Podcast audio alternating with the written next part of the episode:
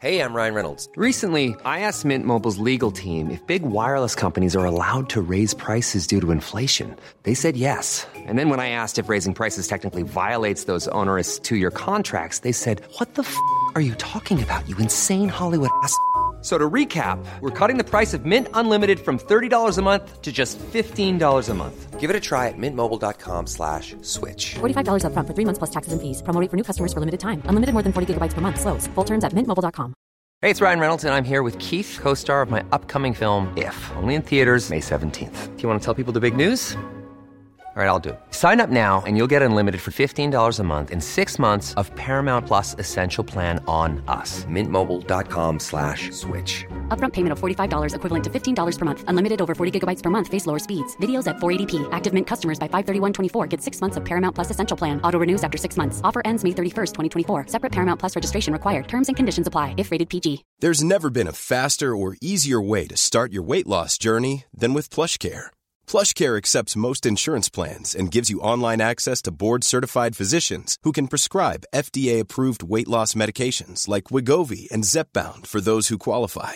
Take charge of your health and speak with a board-certified physician about a weight loss plan that's right for you. Get started today at plushcare.com slash weight loss. That's plushcare.com slash weight loss. plushcare.com slash weight loss. Entonces es algo, una dinámica muy interesante. Chévere, bienvenido. Y eres también coleccionista de caballeros, que no sé si no sé si me encontraste fue por el juego o por la colección, no sé cuál de las dos. Eh, te encontré por el juego. O sea, Ah. realmente el juego fue así. em- eh, un amigo me, me indujo en el vicio. Ah, En este Rest in peace. vicio.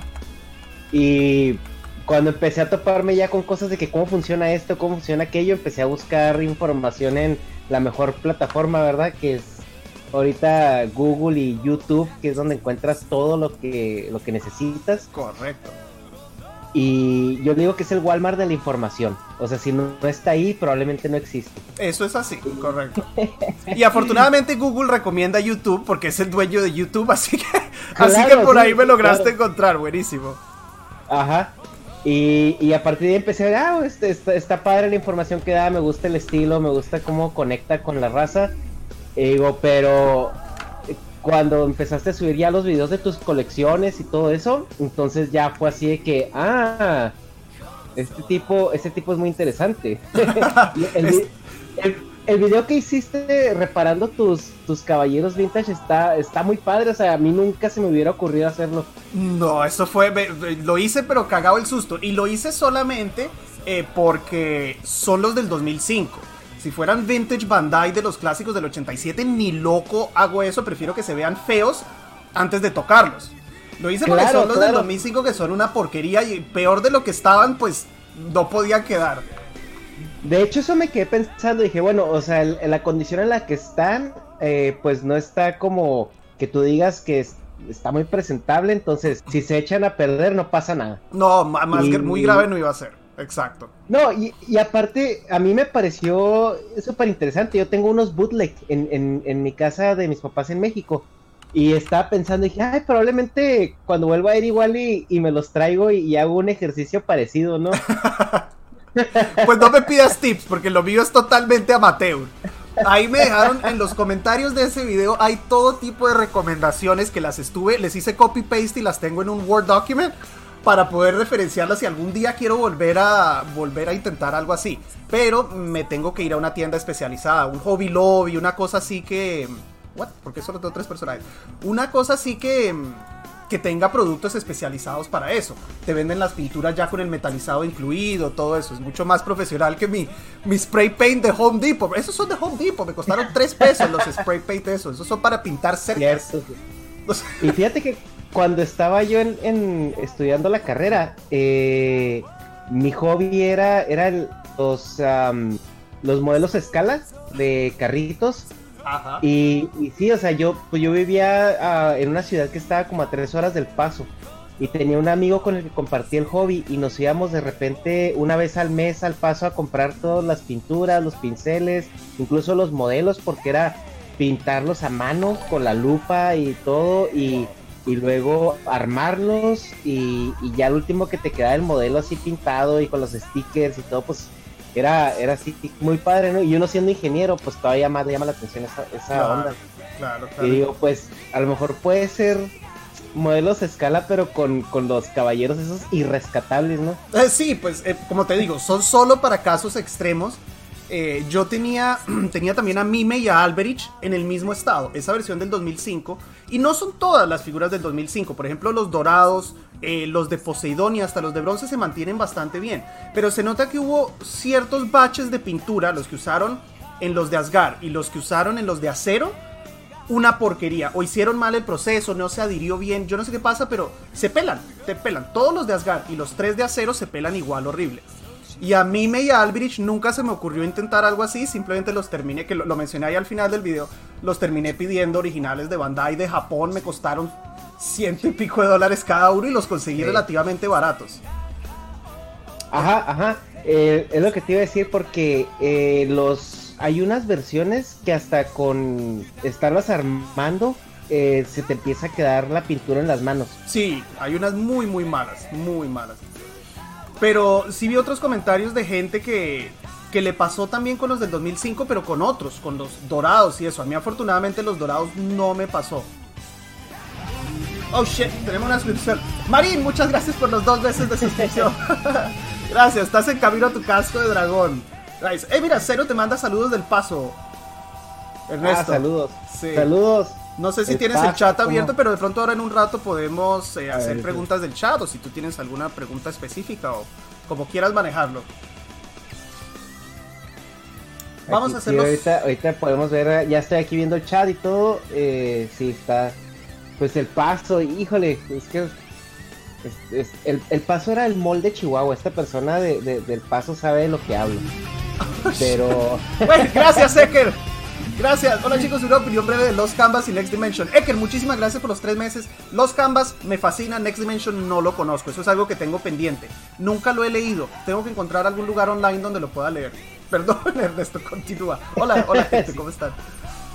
Yo creo que Next Dimension es el mejor producto que ha salido de, de Saint Seiya que no es como propiamente el canon, o sea que fue hecho por alguien más, pero que está, está muy, muy, muy bien hecho. Pero, ¿Es escrita por Kurumada, Next Dimension o no?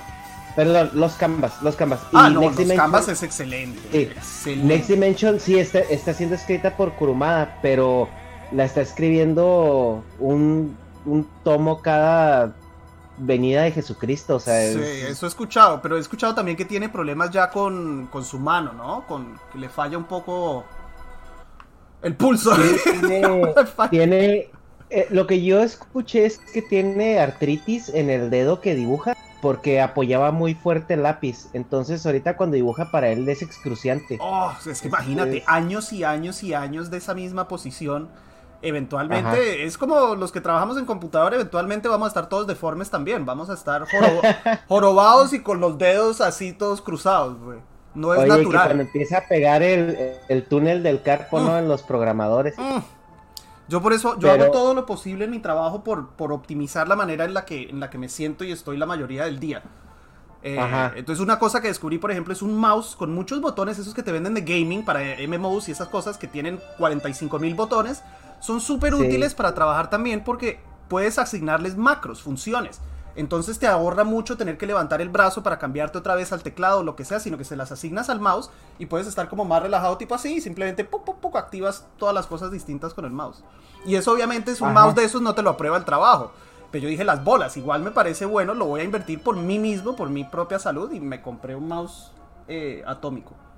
Sí, claro, porque son que como 300 dólares de lo que te puede costar un mouse de ese tipo. Sí. Y pues claro que el trabajo te va, te va a mandar a la fregada con ese tipo de gastos. Te decir, no, pues tenga el mouse así que viene con la computadora Sí. incómodo. El típico Dell, el típico marca Dell, negrito con dos botones y la ruedita y suerte. Que Dios lo ayude. Exacto, exacto. No, no, no. Y lo bueno es que ahorita ya son de láser, porque te acuerdas antes que eran de bolita que las tenías que limpiar a cada rato. Sí, uno, y uno abría eso y era como el misterio de qué era ese mugre. O sea, ¿qué era lo que se acumulaba ahí abajo? Era siempre preocupante abrir ese compartimiento de la bolita. Exacto, sí. Y pues en, en, la cuestión ahorita que está, eh, eh, pues todo lo que es el home office, que la gente incluso todavía cuida menos sus posturas porque hay mucha gente haciendo home office desde la comodidad de sus camas. Mm. Y, y ahí es donde también, o sea, usar el teclado de la computadora es, eh, de la laptop, es, es, bien malo para el ergonómico. Yo veo gente trabajando, trabajando en el laptop. Yo tengo un laptop que me dan del trabajo, pero lo tengo con un dock y tengo conectado un mouse y un teclado y todo full size. Yo veo gente trabajando en el laptop y me da un estrés, me da como una angustia verlos así todos comprimidos. No, no puedo, no podría. No sí, no, o sea, es para mandar un correo, o sea, es que realmente la laptop se hizo para que fuera un recurso cuando andas eh, móvil, pero no es para, para trabajar largos periodos. Sí, no. Para eso tienes que comprarte tu teclado y, todo. Yo en mi casa tengo una, hice como una workstation cuando, pues para editar videos y también cuando tengo que trabajar aquí en la casa. Y tengo mi teclado ergonómico y, mi silla también. Fui a comprar una silla de gaming que son las más ergonómicas que conozco. Y, ahí es donde tengo todo. Cuando uno pasa tanto tiempo ahí sentado es justo y necesario hacerlo. Hay que hacer la inversión. Y si el trabajo no te lo aprueba el gasto, ahorra y hazlo tú mismo porque es por tu propio bien. Vale huevo el trabajo. Sí, vale la pena. Y yo se lo trato de decir a mis compañeros, ay, pero no me dejaron comprar este mouse. Y pues cómpralo. O sea, si te vas a sentir mejor, si no te va a doler la muñeca, si vas a estar cómodo, compra el bendito mouse y no te preocupes. No, sea, no sea, ahí sí toca decirle, no sea rata, gásteselos. Porque hay mouse buenos en, en 50, 60. Es inversión para ti. O sea, estás invirtiendo en tu salud. Exacto, correcto. Vamos a hacer un PvP acá mientras charlamos. Yo me acabo de. Hay alguien de. Hay alguien ahí en el chat de, Juárez. Ah, de Juárez. Eh, Juárez, Juárez es. es le, llamamos el paso 2.0. Porque está, están ahí pegados. Saludos allá Juárez. Tú eres, perdón, ¿tú eres originalmente de dónde en México? ¿De qué parte? De Chihuahua. De Chihuahua. Pero Chihuahua es, un estado, pues, es muy grande en, territorio, pero al final de cuentas es un rancho. Entonces, todos se van a enojar porque lo digo, ¿no? Sí.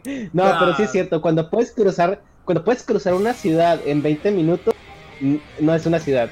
Sí, no, y uno, uno acá en Estados Unidos se acostumbra, acá las ciudades son, son, no son grandes, son absurdas las ciudades en este país. O sea, yo para ir a visitar a mi tía, que vivimos acá en la misma ciudad, tengo que manejar 40 minutos, por lo menos, para ir a visitar a mi tía. Es, absurdo, es absurdamente grande. y eso es si me va bien con tráfico. Si no, ya estamos hablando de una hora y pico. claro, claro. Ahora, y luego también, aparte nada más los 40 minutos, es a la velocidad a la que va. O sea, es la distancia, porque, por ejemplo, en México no puedes andar a la velocidad que andas aquí en los freeways. Eh, mi trabajo me queda a 35 millas y pues son como 40 minutos sin tráfico, pero pues voy a, 80 millas por hora. Claro. Entonces es, es una cantidad de distancia también muy grande y algo bien curioso es que nunca dejas de ver ciudad. Ah, no, o no, sea, Son los 40 minutos y está atascado así y todo. Y pues más aquí en California donde donde está este la densidad de población tremenda. Sí. Sí, acá en Miami es igual, no termina nunca. O sea, tú puedes estar, si te vas de la, de la parte extrema sur a la parte extrema norte, puedes manejar dos horas para cruzar la ciudad. De un extremo al otro. Es súper, súper amplia. Y además, cuando termina Miami, no es que hay un campo libre y después a las cuantas millas viene otra ciudad. No, no, no, están todas pegadas, sino que hay una calle que divide y dice, bueno, aquí termina Miami y aquí empieza, no sé qué hay después de Miami. Whatever. Eh, no termina nunca la ciudad. Nunca, nunca, nunca. Sí, sí claro, es bien bizarro porque eh, viví en Orange County como cinco años y donde, donde estaba mi casa era una calle era un zip code y luego la otra calle era otro zip code. O sea, como que está tan conglomerado y tan, tan amontonado todo que no distingues dónde empieza una ciudad y la otra hasta que hasta que empiezas a ver las direcciones, ¿no? Y de repente te das cuenta, ah, caray, este Walmart yo pensaba que estaba en Lake Forest, pero no, es Put Y luego yo yo vivo aquí en, en, en Rancho Santa Margarita, mi vecino ya es piso viejo, o sea, es bien extraño, es algo que no se da en ningún lado. Sí. México, eh, no sé, en Colombia, México la división de las colonias es muy, muy marcada, Mm. cuanto más las ciudades. Y aquí es, es muy extraño todo eso. Sí, sí, Pero pues ya te acostumbras. Te Sí. En Colombia depende del lugar. Por ejemplo, en la capital está, está Bogotá, la ciudad como tal, pero tiene también como unos suburbios alrededor que tienen nombres independientes, pero no sé si cuentan como, como Bogotá o si son ciudades separadas o son simplemente suburbios de Bogotá. Porque si los cuentas todos juntos, entonces Bogotá también es infinita. Esa vaina no termina nunca. Y eso que está por allá en la Ah. cima de una montaña. Em, pero no, aquí las ciudades nunca terminan. Bueno, ya después pasas lo que pasa es que Estados Unidos también es muy amplio, es un país enorme. Sí, Entonces, si yo me quiero ir de paseo en carro y quiero salir de la Florida, solo de la Florida, como estoy en el punto sur, tengo que manejar casi 8 horas solo para salir de mi estado. En, en Ajá. 8 horas te atraviesas casi cualquier país del mundo, es ridículo. Aquí solo para salir Sí. de mi estado yo tengo que manejar 8 horas. Es un país De hecho, realmente platicaba. enorme. Sí, platicaba con un amigo europeo y pues la gente que está aquí de, de Europa eh, lo, lo puede constatar. O sea, allá un viaje de, de cuatro o cinco horas en coche, ves cuatro países diferentes, eh, tres idiomas diferentes, arquitectura completamente diferente. O sea, es un- una experiencia cultural eh, hacer un viaje de esos. Y aquí cinco horas en coche, seis horas en coche, estás en el mismo estado, o sea, Sí. sigues en el mismo lugar. Sí, sí, sí, totalmente. Totalmente. A mí me pasó, yo, yo estuve, yo tuve la fortuna de poder viajar en Europa en el 2000. Oh shit, Ajá. Soviet, muchas gracias por los cuatro meses, bro. Thank you very much por seguir acá y por el apoyo. Dos mesecitos más y tienes tu casco de, de, de pollo picante, Soviet. Thank you, bro. Pollo Eh, picante. Y me acuerdo de eso, lo fácil que es irse de paseo en Europa porque todo está a un par de horas, o sea, literalmente. Y además yo estaba justo en el medio, pues yo estaba en Niza, en Francia, y, y Francia está como entre el medio. A la, a la izquierda tienes España y Portugal, a la derecha tienes, bueno, ya Italia, Alemania, todos esos otros, otros países. Entonces era literalmente para cualquier lado que yo agarrara, eran dos horas y estaba en otro país, con otro idioma, otra cultura, otra moneda, porque no existía el euro. Sí. Yo fui en el 2000. Wow, Y es súper, súper interesante, la verdad. Súper interesante viajar. wow. Y, y mucho más, me a mí me parece mucho más chévere que acá, que para salir del estado tienes que, imagínate para salir de Texas, si estás en la frontera, justo al sur, No, no, no sales nunca, no sales Jamás, nunca de, de- jamás. de freaking coso ese, Texas. Que, que de hecho, fíjate, eh, yo los primeros eh, viajes que me aventaba a, a visitar a mis papás, me los aventaba en coche, porque eh, el- el- los vuelos estaban medio complicados, estaban muy, muy, muy caros. Y el eh, ahorita tenemos el aeropuerto de Tijuana aquí cerquita con ese puente maravilloso, hermoso, donde no sales de San Diego y ya estás en el aeropuerto. Mm, Y. Pero antes era. Pues me la sentaba por coche. Y son 11 horas y media de aquí al paso. Pero son 11 horas y media de. Creo del paso a la otra. a- al, al otro lado, creo, a Miami. wow. O sea, es la misma cantidad de, de, de distancia. El paso está así como que en medio. Entonces era muy curioso ver esa parte donde, o sea, eh, dura lo mismo eh, de Texas, o sea, que tú lo ves en el mapa y sientes que está más cargado a la, a la costa este. Pero, o sea, es, es casi la mitad de Estados Unidos. Sí, Ese- no, ese es enorme, estado, o sea, es muchísimo. enorme, enorme. Enorme. Y me llama la atención que ahí sí es legal ir usando el celular y manejar. Todavía, Digo, pues, bueno, es Texas, bro. es Texas. ¿Qué quieres? Es Texas. Yo no sé Texas cómo no se ha, se ha- lo tendrían que cortar así con, no sé, eh, cortarlo y separarlo y hacerlo una isla independiente, pero esa, esa gente está loca para la carajo. Texas es crazy. Texas, Texas es un, es un estado loco, guys. Loco, loco de verdad. Es, es muy bizarro, tienen, es como un, una micro república. Sí. O sea, ellos realmente culturalmente sí pueden funcionar como, como un país in- aparte, separado. Sí. Uy, 50 horas en Chile. Wow. Claro, pero es también la infraestructura. Como, como decía Ernesto, aquí se viaja a 80, 90 millas por hora, que no sé ni cuánto es en kilómetros. Entonces, la distancia es enorme, pero la transportación, o sea, la infraestructura también es mucho, mucho mejor para esos viajes largos. Aquí el- pasatiempo favorito de los gringos viejos es comprarse un RV, una, una- un camper de esos, y atravesar todo el país cuatro veces al año. Es lo que más les gusta hacer, ¿cierto? Les fascina sí, esa sí. vaina. Todos los viejitos gringos que tienen un poco de plata ahorrada hacen lo mismo. Se compran su RV y se y- dedican a viajar. Y si eres emprendedor, te subes a un cholito y empiezas a hacer met. sí. Ah, sí, correcto. Ah, pero, sí, es- Oye, ¿tú, ¿tú hasta qué edad viviste en Colombia? ¿O hasta cómo- los cómo- 17. Yo me gradué de, Ok. de bachillerato. Bueno, yo viví hasta los 8 en San Andrés, que es la- una isla en el Caribe, hasta los 8. A los 8, Oh, 8 y medio más o menos, a mi mamá se le metió que quería venir a Estados Unidos un tiempo. Entonces, em, nos vinimos para acá, Atlanta, en Georgia, y vivimos como dos años. Ahí fue donde yo aprendí bien el inglés. Cuando uno es niño, el acento es un poquito más fácil de agarrar y todo. Em. ¿Y qué? Y estuvimos ahí dos años, después volvimos a Colombia, pero esta vez em, volvimos a un pueblito que se llama Girardot, que está cerca de. Está cerca de Bogotá, está como a tres horas en carro de Bogotá. Y ahí vivimos tres años más, tal vez. Después volví a San Andrés. Y ahí ya me gradué de bachillerato y después ya empecé mi vida de adulto. A los 17 años, uno se gradúa muy joven en Colombia. A los 17 años tuve ese chance de viajar un poco por Europa. Y. ¿Y qué?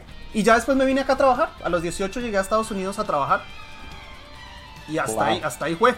A trabajar y a estudiar, o sea, hacer mi carrera y eh, trabajando por las mañanas y estudiando por las tardes. Ok, ok. Sí. El horario Y- era, era peludo, o sea, yo empezaba, nos levantábamos creo que como a las 6 de la mañana, a las 7, 7 y cuarto teníamos que estar en una factoría, trabajaba pintando camisetas. Eh, ese era mi trabajo. En una factoría como a 120 grados Fahrenheit de temperatura. Y ahí Ah, estaba hasta las 5 de la tarde, 6 de la tarde, y después agarraba el carro, me iba al Oye, college y salía a las 9 de la noche. Y, y eso ya era ahí en... en- Sí, acá en Miami, correcto, acá en Miami. Oye, Yo la me- humedad es horrible, ¿no? Es horrible, es horrible. Entonces ahora imagínate, la humedad, la temperatura y en una factoría eh, donde teníamos unos hornos industriales y no había aire acondicionado, era, o sea, era una- una- un warehouse. Abrían los Ajá. portones con unos ventiladores para que medio ventilara y que Dios los ayude. O sea, hacía 100, 110 grados allá adentro todo el día. Es que no, ¿cómo no lo enfrías en toda la vida? Ni con, No, no, ni con una planta nuclear enseguida, o sea, es... Imposible. Entonces eran, fueron un par de años bien jodidos. Yo cuando vine acá, esos años que estuve estudiando y trabajando fueron, créeme que no hubo, yo el college life ese de acá Estados Unidos no lo viví. La gente, ay, college, No, pues, college is so ¿cómo? fun. Fuck you, what do you mean, bro? que college was so fun, que quería suicidar, man, en esa época. Eso fan, pero si tus papás te lo pagan y estás en los Claro. dorms ahí nomás mí no- pisteando y... Bro, a mí no me quedaban chicas. ni ganas de salir. Ni ganas, ni fuerza, ni energía. Y los fines de semana tenía que hacer todos los proyectos del college también. O sea que ni los Sí, fines de claro. semana que no trabajaba eh, podía hacer nada. Era todo el día encerrado también estudiando. Eh, fue jodido, pero pues así es la vida. Sí, claro, claro. Oye, ahora que estás haciendo home office, que creo que entrenaste varios años para este momento, que... Yo estoy hace ¿Cómo- cómo tres años en home, en home office. Nosotros teníamos una oficina y nos la cerraron porque éramos muy poquitos. Y nos mandaron a todos para la casa. Hace casi tres, tres años ya. Tres años y, y piquito ya. Em, pero sí, ya acostumbrado. Ya acostumbrado. Uno, uno se acostumbra bastante rápido, la verdad. Y al principio no me gustaba mucho la idea.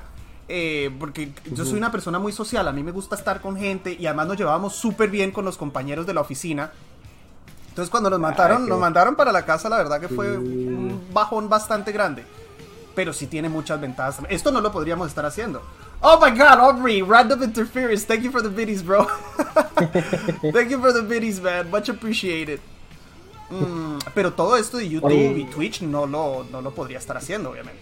Sí, claro. Pero, por ejemplo, bueno, ahorita que eh, mucha gente está entrando en este mundo del home office y apenas tienen un mes y muchos ya se vuelven locos porque extrañan esa parte social. Claro.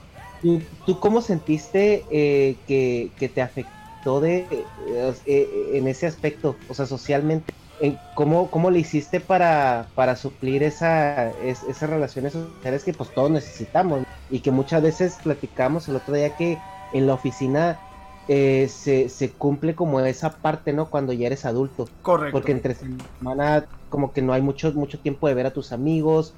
Y, y yo sé que tú tienes un canal y estás aquí en Twitch y en YouTube y todo eso.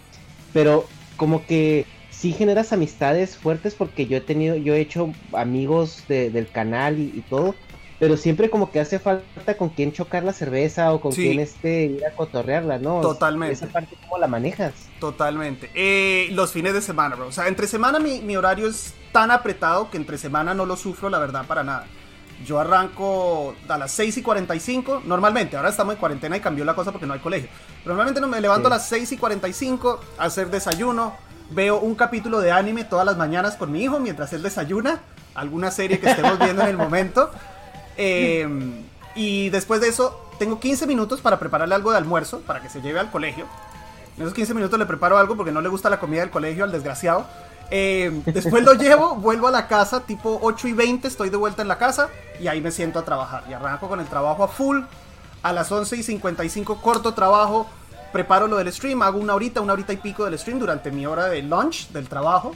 Después cortamos el stream, vuelvo al trabajo, después a editar, a grabar y a editar el video del día es... Entonces entre semana ni lo siento. No, tengo tiempo ni de darme cuenta. Y ya llega el viernes a las 5 de la tarde y es un desespero por ver gente y hablar y tomar una cerveza con alguien horrible. horrible. Y, y, a veces, eh, bueno, a nosotros, a los hombres nos acusan de que casi no hablamos, ¿no? Pero es que, yo lo que me amigo es que no es de que casi no hablemos, es que tenemos como que el trabajo donde convivimos con mucha gente y eh, pone que a lo mejor no hablamos de cosas recreativas, por así decirlo, pero pues estamos interactuando, ya sea arreglando cosas del trabajo o en juntas o que atendiendo al proveedor o a esto, aquello. Y cuando llegas a tu casa ya llegas con el fusible roto. Y te está esperando tu señora así con todo lo que no ha hecho en todo el día, o porque hoy no se vio con las amigas, o porque a lo mejor no trabaja o así. Pero es así muy, muy interesante las dinámicas y cómo cambia todo ahorita que estás en eh, forzadamente en home office, ¿no? Sí, correcto. Eh, Atreyu, muchas gracias por el Twitch Prime, bro. Bienvenido a los caballeros. Perdón, no, quería interrumpir a Ernesto, pero muchas gracias por el. Muchas gracias por la suscripción. Y sí, es así. Con, con mi esposa tenemos una mecánica muy chistosa porque yo trabajo en la casa, entonces yo no manejo, no salgo de la casa. Llega el viernes y estoy loco. Quiero ver gente, quiero salir, quiero hacer un asado, quiero tomar cerveza, quiero hablar. Jay Briones, muchas gracias por el Tier 1, bro. Bienvenido a los caballeros también. Thank you very much, man, por la suscripción.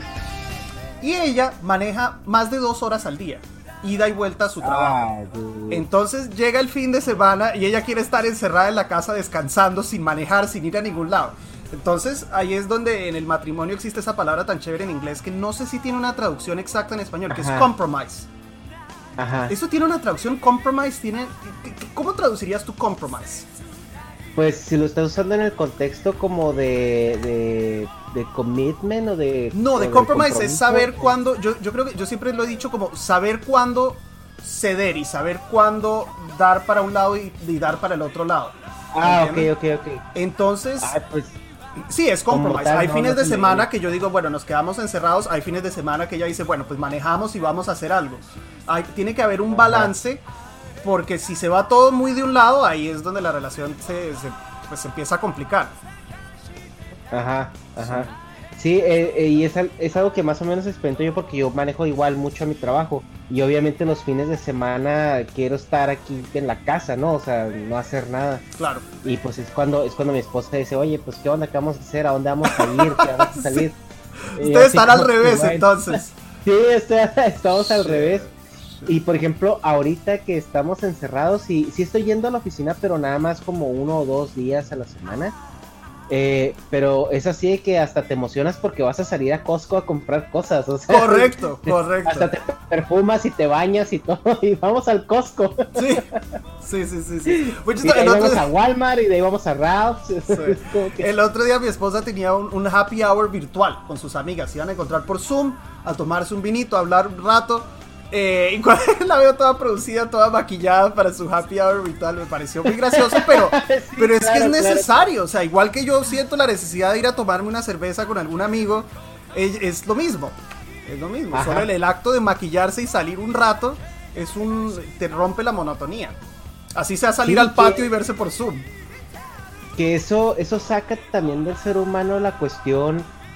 o sea, hace más evidente, ¿verdad? Lo que es la cuestión social y la necesidad de, pues de sociedad eh, para, para las personas como un balance a nivel psicológico. Porque eh, si, si, te has fijado, hay muchas gentes que están ahorita haciendo los nomikai, ¿no? O las, las, las paris en línea. y estás este, nomás en línea con tus compas y estás echándote una cheve. O el otro día estaba yo con un camarada y le digo, oye, ¿qué onda este? ¿Qué andas haciendo? No, pues nada, ¿tú qué onda? No, pues valiendo reata, pues sí. Pues vamos a ponernos algo en el, en el Netflix. Y nos pusimos algo en Netflix y estábamos los dos así como sincronizados y comentándolo así en WhatsApp o por llamada y echando, pisteando ahí viendo lo mismo. es como tan, tanta creatividad y cosas que podrían ser absurdas en un momento. Ahorita es como el único recurso que tienes para hacerlo. Correcto. Correcto, así es. y me imagino que ahí en Colombia tú creciste también con, con caballeros, ¿verdad? Sí, sí, sí. En Caballeros llegó. En Caballeros. En Colombia llegó la fiebre de Caballeros, creo que fue como en el 94 y me acuerdo que fue más o menos por ahí porque fue justo el mundial ese que a Colombia supuestamente le iba a ir súper bien, iba a ganar el mundial y no sé qué mierda y después llegaron y se cagaron encima. Entonces me acuerdo que fue por esa oh. época. No sé si fue 93 o 94. Fue, fue el mundial del autogol, ¿no? El autogol de Andrés Escobar, de mi tocayo. Correcto. Pobre, que después, después se lo echaron por eso, ¿verdad? Sí, por una discusión estúpida en un bar. Eh, fue ese mundial del 94. Entonces, me acuerdo que fue por esa misma época. Y fue una fiebre instantánea. Yo siempre, el otro día no me acuerdo con quién estaba. Acá en el chat estábamos hablando. Mm, que fue nuestra primera serie como más orientada a un público un poquito más grande. No tan cartoon. No como, como tan tontita. Porque antes veíamos que veíamos. Veíamos Disney Después tuvimos un bache muy bueno que fueron como Transformers, Thundercats. Y después volvió muy fuerte los dibujitos animados como para niños. Volvieron muy fuerte. Después hubo Supercampeones, que fue un éxito gigante, ah, obviamente. Pasado en fútbol fue un éxito gigante. Y después de Yo creo que. Perdón, dale. Sí, yo, yo, creo que todo lo que pegó en, en, Colombia pegó en toda Latinoamérica, ¿no? o sea, por las mismas razones. Pero, pero gracias a ustedes. O sea, fue porque México hizo los doblajes, que nosotros logramos tener todas esas... Yo, yo vivo agradecido infinitamente a México, bro. México, te lo juro que, que, yo me considero un mexicano adoptivo, porque todas, muchísimas de las mejores cosas en mi vida son gracias a México. Tienen mi comida favorita, tienen mi trago favorito, es tequila, lo adoro. Eh, nos dieron todos los, nos dieron todos los doblajes de todas las series con las que nos enamoramos. Eh, a mi esposa la conocí trabajando en un, restaurante mexicano. O sea, todo es muy chistoso. Todo ha sido como de coincidencia. Rodrigo, gracias por los seis meses. Saludos a Perú también, bro. Muchísimas gracias. Felicidades por tu casco de Iki. Es que el doblaje mexicano es muy bueno. Muy bueno. Muy, muy bueno. excelente. Como acaba de decir alguien acá en el chat, gracias a Dios no tuvimos que ver los doblajes españoles, Boroco. Y no es por nada en contra, obviamente, pero es un acento, eh, es un acento al que al no estar acostumbrado, el acento mexicano se parece mucho más al acento de Sudamérica que el acento español, por más que es la lengua madre y como probablemente se debería hablar bien el español.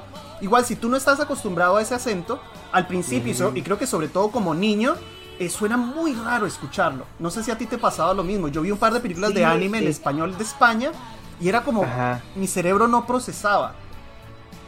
Es que son Goanda. ¿Qué, ¿Qué, te está pasando? Ahí justo de lengua. Sí, es. Eh, no, eh, y aparte, como que los españoles tropicalizaban mucho. y era, era como un, lenguaje muchísimo más local. Mm. que funcionaba solo en España. Y México cuando hizo las traducciones lo hizo como mucho más neutro. Porque incluso los acentos que se usan en el doblaje mexicano son muy, muy neutros. Sí, súper, al menos de que el personaje te existe, al menos que el personaje te pida un acento en específico. Que ya vimos que, por ejemplo, Mr. Popo de Dragon Ball sonaba como un árabe. Sí, es cierto.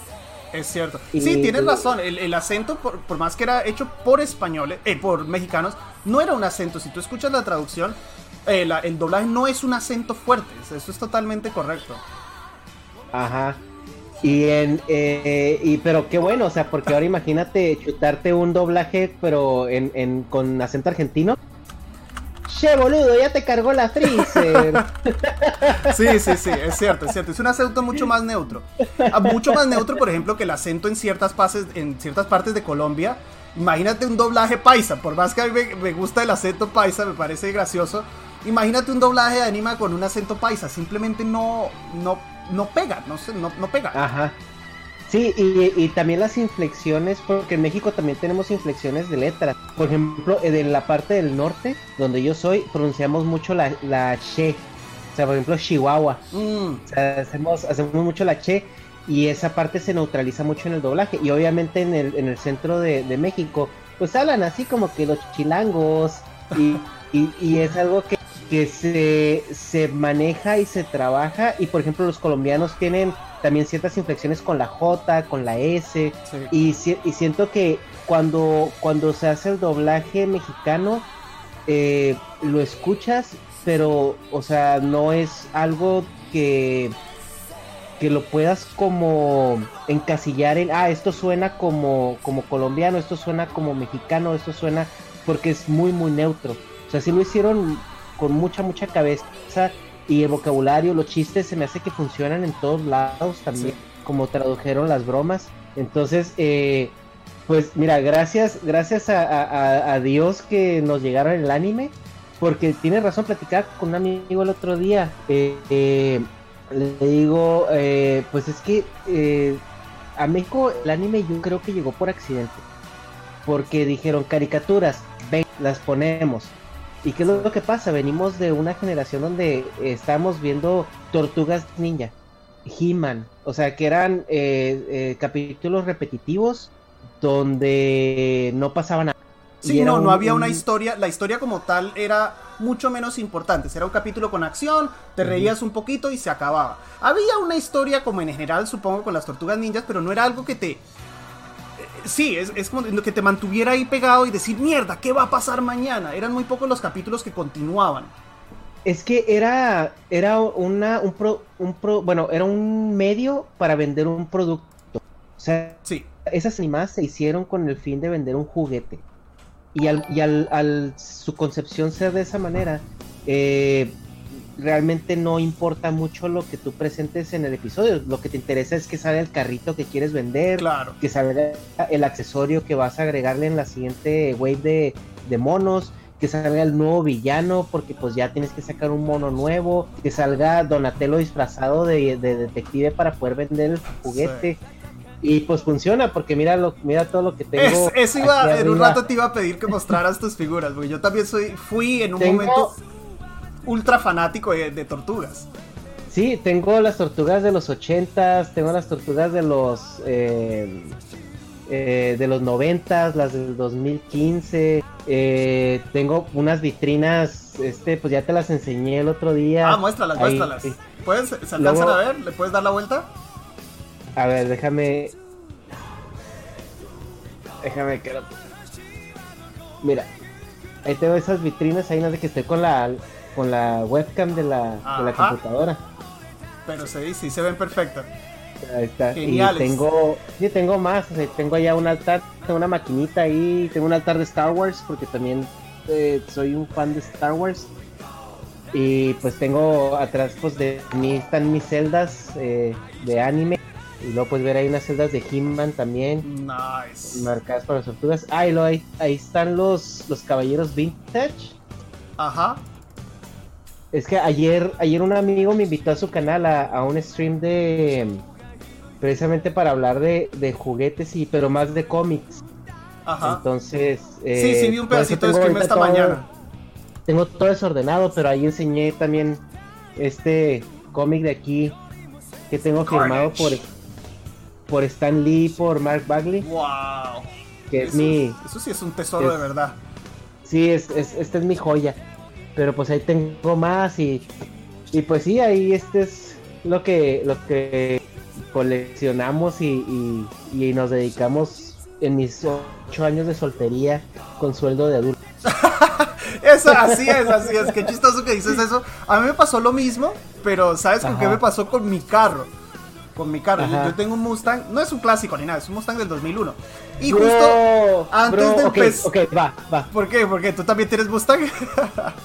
Yo, yo tuve un 2014, luego me compré un 65 y luego después cambié el 2014 por un 2018 y luego me casé y tengo un Subaru y una SUV. Wow, exacto. Bueno, yo me he negado a deshacerme de mi porquería de Mustang 2001, pero era lo mismo. No, no lo hagas, no lo hagas. No, no, no, no.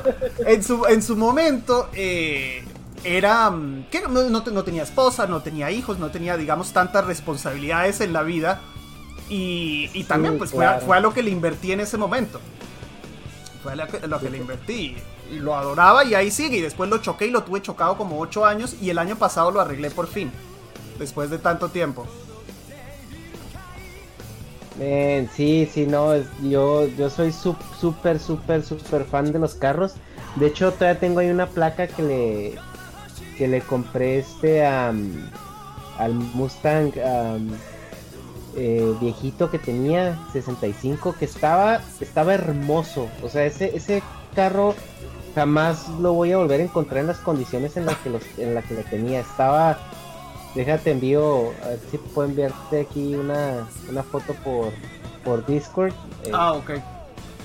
Pero no sé si la vaya a poder mostrar No ahora porque la- si te- como tengo todo configurado, si toco la pantalla donde te tengo puesto a ti, Ajá. desastre.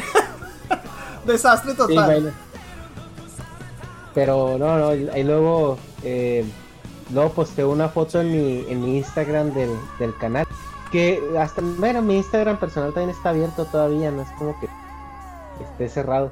Pero, oh, bueno, sí, ese, ese carro, Sí. ese carro estaba genial. Bueno, los, los Y- Mustangs son, son uno de esos, otro de esos amores eh, que son medio locura. Uno cuando, cuando... Y yo no quería un Mustang, yo quería otro carro y lo estuve buscando y no lo logré encontrar uno en buen estado acá en Miami. Entonces al final dije, bueno, este Mustang está bueno, son americanos, entonces son relativamente baratos de arreglar si se dañan. Porque en ese momento el mito era que los carros americanos eran una Sí. mierda, supuestamente. ¿No? Y yo dije, bueno, pues si es una mierda, por lo menos es americano y lo puedo arreglar barato. Entonces me puse a buscar Mustang y estaba buscando el Mustang GT. El primer Mustang GT al que me subí, el man prende el carro y yo escucho ese bo, bo, bo, bo, bo, bo, bo, y, y empieza a temblar bo, bo, bo, bo, bo, y dije, oh my god. Le di Sí, una vuelta. llama. Le di una vuelta a la manzana, le di una vuelta a la manzana probando lo que andara bien. Parqueamos Ajá. y lo compré. O sea, no miré otro. Tenía como dos o tres más que iba a ver esa tarde. Lo compré de una y, ese, y ahí lo tengo todavía. Y después de eso le hice un montón de cosas. Me gasté un poco de plata, pero, pero ahí sigue. es- ese- ahí me enterrarán. Yo le dije a mi esposa, mira. Lo bueno es que cuando me muera no tienes que gastar plata en ataúd. Tú méteme en el Mustang, tírame en un barra, de un barranco, tírame dentro de un lago y déjame ahí. No tienes que gastar en ataúd. Ya está. Sí, oye, que dicen aquí un Mustang GT Arcade. Mustang GT Arcade, fucking cuenta- troll. Haz, haz de cuenta, te, te, te, te genera la misma adrenalina y si te descuidas te puede quitar mucho dinero. Exacto, Igual. es exactamente lo mismo. A mí me pasó exactamente lo mismo. Mi Mustang eh, ST yo lo compré en México antes de, de irme a, a- a Orange County a vivir. Y, y eso, eso fue en el 2014, lo compré nuevo, pero lo compré, era un V6. Y lo compré en esa versión porque en México sacaron una versión especial que era la, la ST. Era, un, Ujú. era un Mustang ST. Entonces dije, no, pues me gusta, el carro está hermoso. O sea, y, y tenía un, un paquete deportivo muy, muy padre. Y me lo traje para acá, lo, lo importé y todo. Y, y después lo vendí. Y, y me quería comprar yo otro carro de los nuevos, también en, en V6. Ujú. Y los estaba viendo y me enseñaron los EcoBoost y todo eso. Y ya estaba yo como que muy decidido por uno en color azul metálico. Y tenían uno rojo, así rojo Mustang, como deben de ser los Mustangs. Y lo tenían así como en exhibición. Le dije, oye, ¿y ese qué? No, pues es el GT, que no sé qué era, 2018 el carro. Pues nuevo también, ¿no? Y le digo, ay, pues nomás de puros puntos, eh, pues, puedo verlo. Y lo me dice, ay, déjame ir por la llave. No, no, nomás lo quiero ver. No, déjame ir por la llave. Pues el, el Esa, vato, esa es la trampa. Fue, fue por la llave, tenía encendido remoto. Y en lo que yo estaba curios- curioseando el carro por afuera, de repente prende y oigo el pop, Oh, ese sonido es hermoso. yo, yo, no, no, o sea, o sea, ya, ya hiciste tu trabajo, Sí. ya, lo quiero. Y, y lo que le digo a, a mi camarada con el que iba a, a comprar, a- con el que fui ese día a la agencia que me acompañó, que precisamente es el, que es el culpable de que esté tan enviciado en, en, en este juego. Eh, digo, es que tú ves, tú ves el, el, el EcoBoost o el V6 y como que por afuera se ve bien, es como Miss España. Tú la ves de fuera y como que sí se ve que, que todo está bien. Pero, pero le abres la, la cajuela y no, hombre, no, ya es... No, y ese, ese, ese, ruido, ese ruido que hace, sobre todo si le pones un exhausto aftermarket, ese Ah, sonido... Hay otros carros que lo, se acercan a ese sonido, pero para mí Mustang suena mejor que cualquier carro en el mundo. Sí, soy amante de lo que es el muscle car y de la cultura muscle car también que hay acá. Ajá, y acá en Miami se ven muy pocos. Acá en Miami se ven muy pocos, pero si tú subes un poquito y ya sales como... Miami es la capital de Latinoamérica, yo le digo. Miami, aquí no hay casi americanos, somos todos latinos. Pero si tú subes un Pues, poquito, más o menos una hora al norte, California. Sí, pero tanto, tanto te parece como. Bro, Miami. No, eh, sí, California está un poquito más mezclado. Hay mucho americano también. En Miami literalmente sí. hay como cinco. En toda la los ciudad. conozco a todos. Ah, y los conozco a todos de nombre. Hay como cinco americanos en todo Miami. Eh, pero si tú ya sales un poquito, empiezas a ver todos esos muscle cars y yo me vuelvo loco cuando hago road trips y paso por, por ciudades más pequeñas o pueblos bien, bien americanos. ¡Oh! sí, claro. hermoso. Pero eh, también sabes por qué, por el, que, por el clima no, no es muy agradable con los ah, muscle cars, sobre todo con los, eh, bueno, no con los muscle cars, con los clásicos. El, el clima es, es muy, muy, muy agresivo. Por ejemplo, aquí en, en California sí ves mucho, mucho auto clásico. Primera, porque es más fácil comprarte un puto Ferrari a comprarte una casa. Sí, Segunda, porque el clima es, es muy agradable y es muy noble con, con los autos viejos. Mm. Eh, no, se, no se oxidan tan rápido. Entonces, el- tú sabes que el corrosion es el peor enemigo de ese Sí. tipo de vehículos. Sí, acá en Miami se te oxida hasta los, hasta Sí. los brackets. Si tienes brackets, Sí, sí. coso de la boca y te ríes mucho, se te oxidan también. Sí, claro, o sea, es, es la dinámica también del ambiente que, que juega mucho, ¿no? Sí. Eh, pero sí, aquí ves ves mucho muscle car porque eh, la gente acá tiende a tener mucho dinero. Simplemente vivir en California te requiere un, un, un- un costo de vida enorme. Sí, es altísimo. Altísimo y nosotros Sí. estamos en camino para allá. Eh, Miami se está volviendo igual. Era, siempre fue históricamente un poco más barato que, o sea, menos, no más barato, Ajá. menos caro que California. Pero ahora están a toda velocidad tratando de alcanzarlo, pero ya es casi imposible comprar una casa. Pero Sí, aquí sí, la cultura es distinta. Aquí sabes que, por ejemplo, Ajá. hay gente con muchísima, muchísima plata también. Eh, Ajá. pero no compran carros clásicos, compran, son más, más vistosos, te gustan los Ferrari, Lamborghini, ves Bugattis, Sí. ves, ves absolutamente de todo, pero autos clásicos muy pocos, muy pocos se ven. Aquí la gente gasta, pero en otro estilo. Sí, que ese es un fenómeno eh, cultural un poco interesante también que viene desde la parte del latino. Porque aquí, por ejemplo, ¿qué es lo primero que hace un latino cuando llega a California? Se compra un trocón. Y, y andan, en, andan en su trocota por todos lados. E incluso muchos de ellos, pudiendo ahorita irse en avión a visitar a su familia, prefieren aventarse el viaje en carretera con tal de que los vean en su troca. Ah, para llegar con su camión, claro. Sí, Claro. ajá, y es, es algo muy raro porque aquí no hay mucho latino que tenga autos clásicos, más bien son los güeros, Mm. son los que son los que tienen ese tipo de, de- de carros y es como muy eh, eh, latino como que el ser vistoso, o sea, a mí me gusta eh, porque es hasta cierto punto sinónimo pues de, de éxito por como es la cultura Sí. latina, ¿no? Sí, es cierto.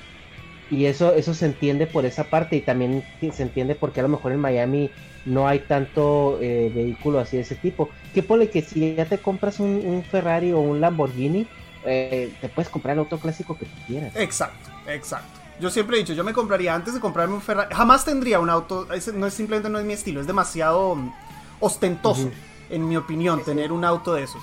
Yo preferiría comprarme un Cobra y el resto de la plata se la meto en aftermarket. O sea, si llego a tener esa cantidad de plata, oh shit. Akumetsu, muchísimas gracias por la suscripción, bro. Bienvenido a los Caballeros de Atena. Gracias, gracias. Que disfrutes tu casco y tus emotes. Si algún día llego a tener esa, esa cantidad de plata, lo cual es absurdo de gastarse 150 mil, 200 mil dólares en un carro, pero yo me Ajá. compraría un Cobra y lo met, le meto, pero lo dejo de pista, bro. Lo dejo de, de, de correr, correr, correr con el resto de la plata. Jamás me compraría un Ferrari. Oye, que eh, un día, bueno, a mí me gusta mucho eh, los Porsches, aquí no, ¿verdad? Pero una vez sí consideré, dije, tal vez podría, podría haber, buscar uno, ¿no?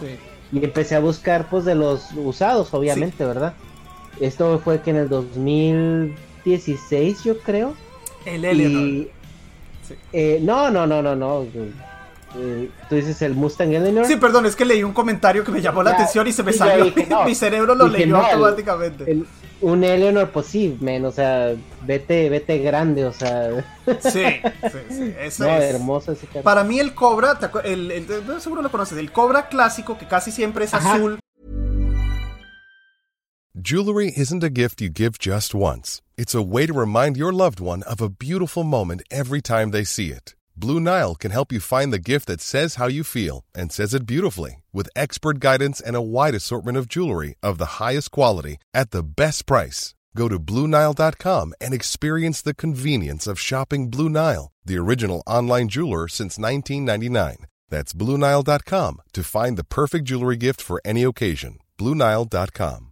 How would you like to look five years younger? In a clinical study, people that had volume added with Juvederm Voluma XC in the cheeks perceived themselves as looking five years younger at six months after treatment. Look younger, feel like you. Add volume for lift and contour in the cheeks with Juvederm Voluma XC. Reverse signs of aging by adding volume to smooth laugh lines with Juvederm Volure XC.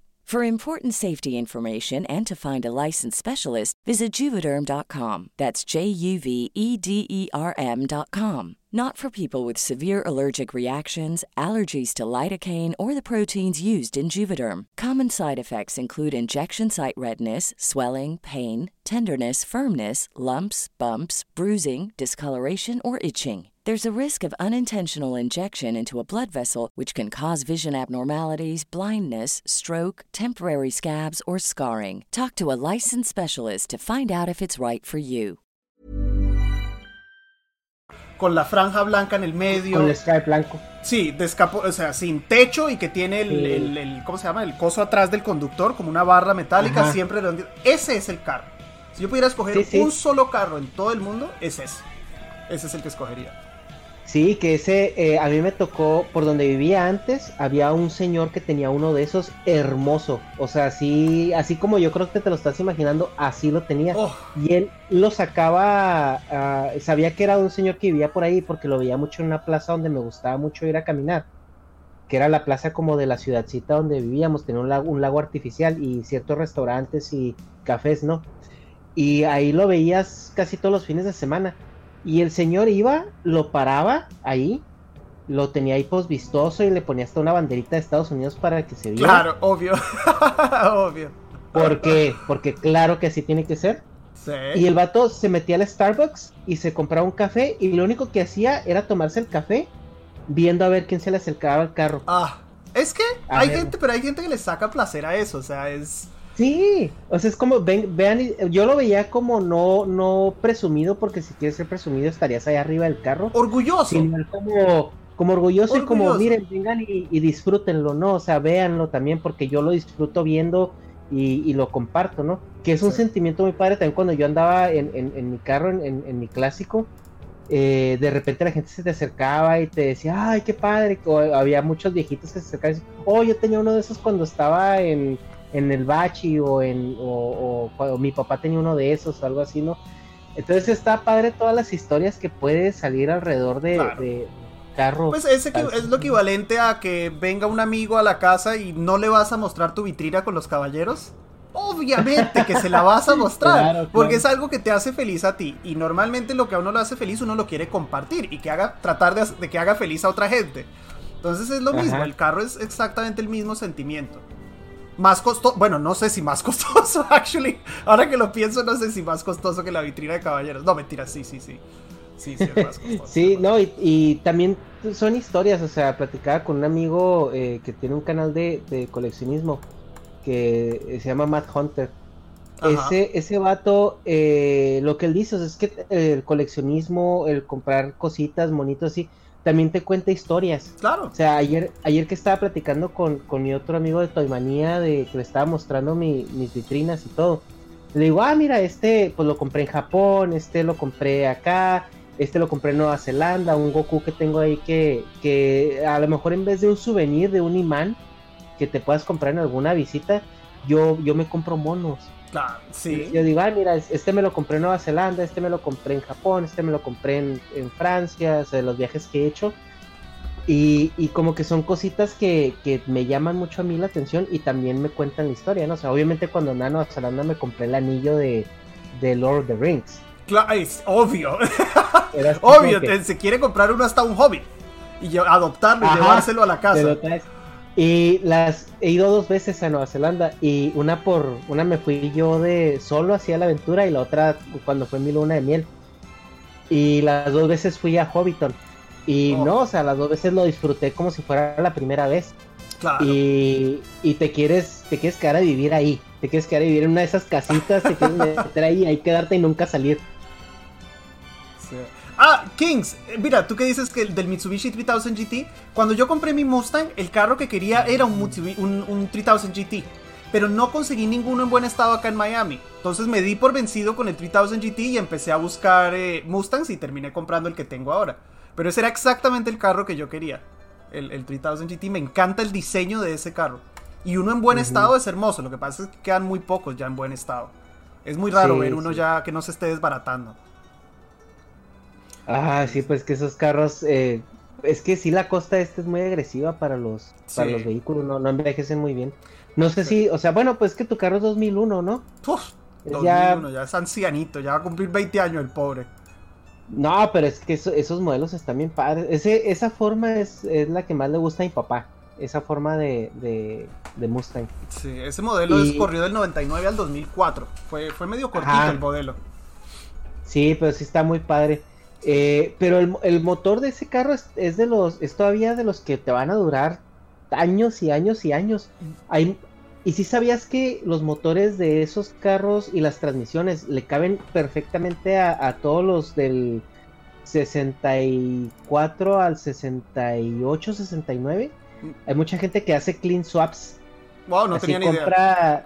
Compra, de esos carros yonkeados o chocados y les cambian las transmisiones y los motores y se los ponen a los viejitos. Sí. Y ya traes un Mustang 65, 66 Coyote con una transmisión nueva y un motor nuevo que corre a gorro. Sí, yo al mío, al, al este, al que tengo ahora, como te digo, yo en ese momento pues no tenía familia, no tenía responsabilidad, entonces le metí mucha plata en aftermarket. Le puse supercharger, está armado a- hasta las pelotas. Eh, iba a decir algo y se me olvidó que era respecto a lo que tú acabas de decir. Ah, del clean swap, del clean swap y de cómo esos... Que, que la- la- el mito era que los carros americanos son una mierda y se desbaratan y no sirven para nada y hay que comprar japonés.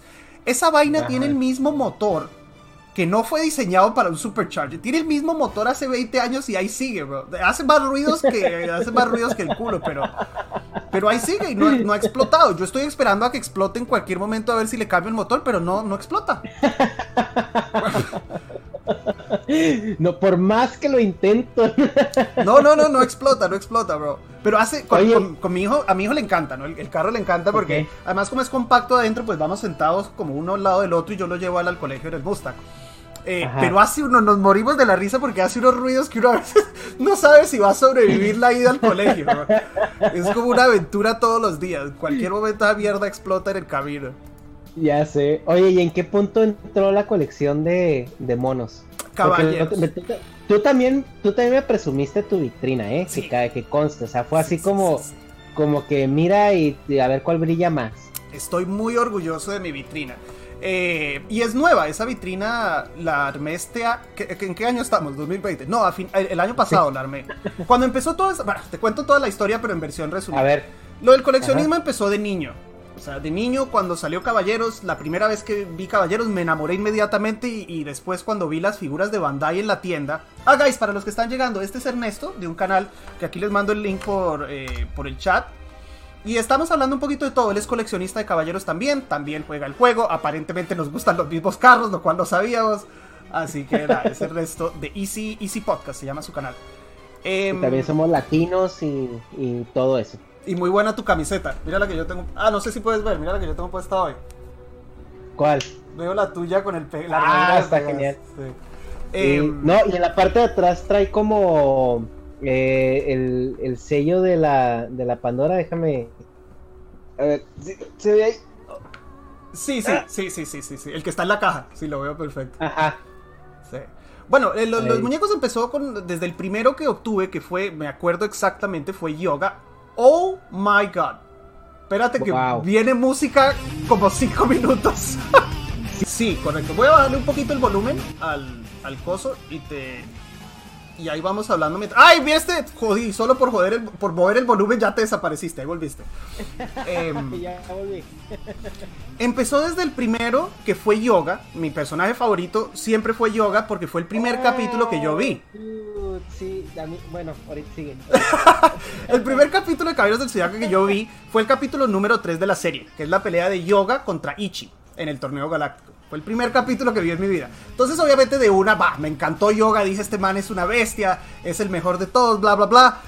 Y entonces le rogué ese año, en mi cumpleaños, a mi papá que me comprara una de esas figuras de Bandai que en el momento eran incomprables. O sea, eso como juguete para niño era una locura lo que costaban.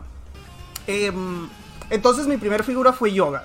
Después, creo que de Navidad seguramente, rogué otra vez porque Yoga no podía estar sin su maestro. Entonces mi segunda figura fue Camus. Ahí empezó la colección. Y ya desde niño yo sabía lo que costaban y lo valiosas que eran, entonces siempre las cuidé, las cuidé bastante. Y esas figuras que tengo desde que tenía 9 años, por ahí están todavía guardadas. Es que las reemplacé con el 2005 para el display. Y las, las otras las volví a guardar. Y de ahí en adelante no tuve muchas otras Bandai porque eran, como te digo, eran incomprables. Pero empecé a ir todos los días a un lugar en, en Colombia que se llama San Andresito, que es un, un centro comercial chiquito, todo pirata. Todo pirata, todo pirata y traído, eh, ¿cómo es? Eh, contrabando sin pagar impuestos ni nada, entonces venden todo baratísimo. Y ahí me iba a buscar mis figuritas chinas y las compraba cuando llegaban.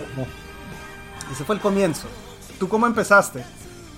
Híjole, pues yo creo que igual a mí me tocó pues caballeros, yo lo empecé a ver cuando tenía como 5 años, 6 años y, y claro, desde desde el primer capítulo que lo ves pues te llama la atención, es algo nuevo, impresionante que pues no sabes qué, qué está pasando, ¿no? Y, y después te das cuenta que pues hay monos, porque pues no falta el amiguito que al que todo le compra, ¿no? Y en, en, en Chihuahua, donde yo vivía, había también un mercado de, de pura fayuca, que se, le decían el pasito. El pasito porque era toda la fayuca que se traían del paso. Mm, Entonces, eh, ibas al pasito y encontrabas pues puro, puro pirata. Eh, y lo, el Bandai también estaba, pues estaba caro, o sea, si era como que ibas al pasito y un, un pirata te costaba 40 pesos y, y, en, y un original Bandai en un supermercado te costaba 200 pesos. Entonces tu papá te decía, ¿cuál quieres? ¿Quieres uno de estos o quieres dos de aquel? Claro. Y pues matemáticas de niño, ¿verdad? Pues era dos más que uno y pues pedías dos, dos piratas. Claro. y as- yo así empecé con puro pirata, nunca tuve originales, jamás. Ah, pero yo era muy cuidadoso con mis juguetes. Hasta la fecha tengo esos, esos caballeros que tenía cuando Nice. tenía seis años y los jugaba. O sea, sí los sacaba, los jugaba, los, los usaba y todo, pero siempre iban a la caja completitos, obviamente todos despintados, porque pues el trabajo de pintura no era bueno. Eh, te acabas con los dedos todos llenos de, de brillitos. Pero en um, ya después cuando, cuando ya soy un adulto, porque después es, viene el tiempo de ser estudiambre y, y todo eso, donde empezó a salir la generación de los Mitclo, los primeros. Y yo me acuerdo que yo estaba en la universidad y veía en los pasillos eh, de, de ciertos supermercados mexicanos, en Sanborns sobre todo, veías los Midcloth y a mí se me llegan los ojos, pero decía, o es comprarme un mono de estos, o es echarle gasolina al carro Sí. de la semana. Correcto. O sea, no se puede, no se puede. Y pasó mucho tiempo y ya cuando empecé a trabajar, que, que me vine a vivir acá a Estados Unidos en el- fue en el 2011 que yo llegué aquí a Estados Unidos. Eh, pues ya tenía un sueldo de gente normal y, y empecé a comprar mugrero. Y, y me acuerdo que cuando me compré mi primer caballero fue así como que un Midcloth así que lo veía y lo armaba y se me hacía una maravilla de y, y así empezó el hype y de repente ya cuando menos pensé ya tenía mucho de todo. y así empieza todo también, bro. Es una, es, una, es un círculo vicioso. es un círculo vicioso. Uno empieza con uno. Yo los Mid, bueno, acá obviamente cuando salieron, mm, lo compré. Yo solo tenía la colección Vintage. Y ya yo en ese punto había casi que completado la Vintage. Porque de lo primero que yo hice cuando llegué a este país y empecé, como dices tú, uno acá con un sueldito y además vivía con tres amigos, eso no gastábamos nada. Entonces el sueldo me alcanzaba para pedir una, una figura por ahí cada par de meses y las pedía por eBay de Japón. Entonces empecé a, con, y de Hong Kong. Y eso es otra historia totalmente separada además. Eh, empecé a completar mi colección vintage. Cuando salieron los Mid, ya la vintage estaba casi completa y la dejaron de producir. Las últimas mm. figuras que salieron para vintage fueron, eh, creo que Papillón y Cíclope, que nunca existieron en las versiones viejas. Esas solo salieron en mm. el 2005. Papillón y Cíclope. Fueron de las últimas que salieron y ya dejaron de sacar figuras nuevas para la Vintage y se enfocaron totalmente en la Myth. Y dije, mierda. O sea que las armaduras, hablando de armaduras divinas, los de bronce con armaduras divinas de Hades, solo los voy a poder tener en Myth. Atena con armadura. ¿Cómo? ¿Cómo hubieran sido las armaduras divinas en vintage? Es que no entraba tanto detalle. No entraba tanto detalle. Imagínate mm. Hades en vintage. Es imposible con el tamaño de las piezas hacer una figura como ah, con toda esta armadura, que la Mythcloth la tiene completa, perfecta. Esto es imposible en vintage. O sea, se hubieran visto feísimas. Sí, claro. Sí, sí. Todos abultados y. Claro. Entonces, salió Atena con armadura divina. Salieron los de bronce con armadura divina. Y esos fueron los primeros cinco Myth que compré que, compré, que compré. Compraste. Y ya después de ahí es el efecto mariposa. sí, te acerca a Puerto Rico. Sí, de ahí Oye, que mira, yo tengo aquí una caja donde tengo aquí este, este esperando. ¿Lo vas a abrir? ¿Lo vas a armar o no? Eh, sí lo, sí lo quiero abrir, lo quiero armar, pero estoy viendo, es que también tengo uno que que tengo en México un amigo, me, oye, me habla un amigo eh, porque pide mucha merma Japón también, él colecciona pero monajinas. Entonces me dice, oye, güey, necesito completar el pedido para que me den free shipping. Chécate a ver si no, si no ves algo que te gusta. Y me, mandó la página, empecé a ver y me encontré un sella divino en, en Original Color. Entonces también ese está ya esperándome y pues creo que lo voy a armar cuando, cuando me llegue también ese sella para, para que no se vea tan solito ahí en, en la vitrina. Sí, no, es que si tienes uno tienes que tener los cinco. Te tengo esa mala noticia. no, vas a tener dos con armadura divina y los otros tres les vas a hacer el feo. No, no se puede. se puede. Ya sé, ya sé. bueno, y luego, este, te interrumpí, perdón. No, no, tranquilo, tranquilo. Yo estoy mostrando acá, caballeros, mientras tanto, al que me pide algo en el, en el, ¿cómo se llama? ¿Cómo que no le... Casa, Casaveganos, si le contesté, bro, ahí está mi comentario diciendo muchas gracias, bro. Están ciegos. Están ciegos. Oye, y eh, también yo estoy haciendo eso porque tengo los, eh, los B1 en, en Revival de, de los Midcloth, de los de bronce. Y, y me gusta, o sea, quiero como que tener también los, las otras versiones. Digo, pero es que si compro uno, tengo que comprarme todos. Es por lo mismo que, aunque me encantaría tener al Leo de Soul of Gold con la armadura divina, si me compro a Leo, porque es mi signo, ¿no? Entonces para tener por lo menos ese. Pues si me compro a Leo, that's it, perdí el año. Perdí el año porque... Eh, y, esa colección está incomprable ahora. El, el fucking Tauro ah, vale 500 dólares, bro. No, fuck that shit. ya me toca... me toca vender uno de cada órgano que tengo doble. Para, para completar esa colección, olvídate. Es, es irreal, la verdad, lo que, lo que cuestan esos. Y digo, a mí solo Gold me cae un poco mal porque de verdad es un comercial. O sea, como serie, como contenido, como no te ofrecen nada nuevo. No. O sea, nada más, nada más armaduras que te digo, parecen la Virgen María en, en, su día de visita en el pueblo. O sea, así la, la Virgen vestida, así como la sacan, así con adorno y adorno y adorno. O sea, se me figura que el, el que el que diseñó esas armaduras tiene que ser latino a huevo. o sea, porque están demasiado ostentosas. O sea, es. es impresionante el, diseño, o sea, no, como que no me cuadra con, con, con, con el estilo japonés, ¿no? Que el japonés siempre es como muy, muy, muy dado así al, al detallito, a los estilitos, y estos parecen unos toros así cubiertos en, en oro por todos lados. Sí, sí, es cierto.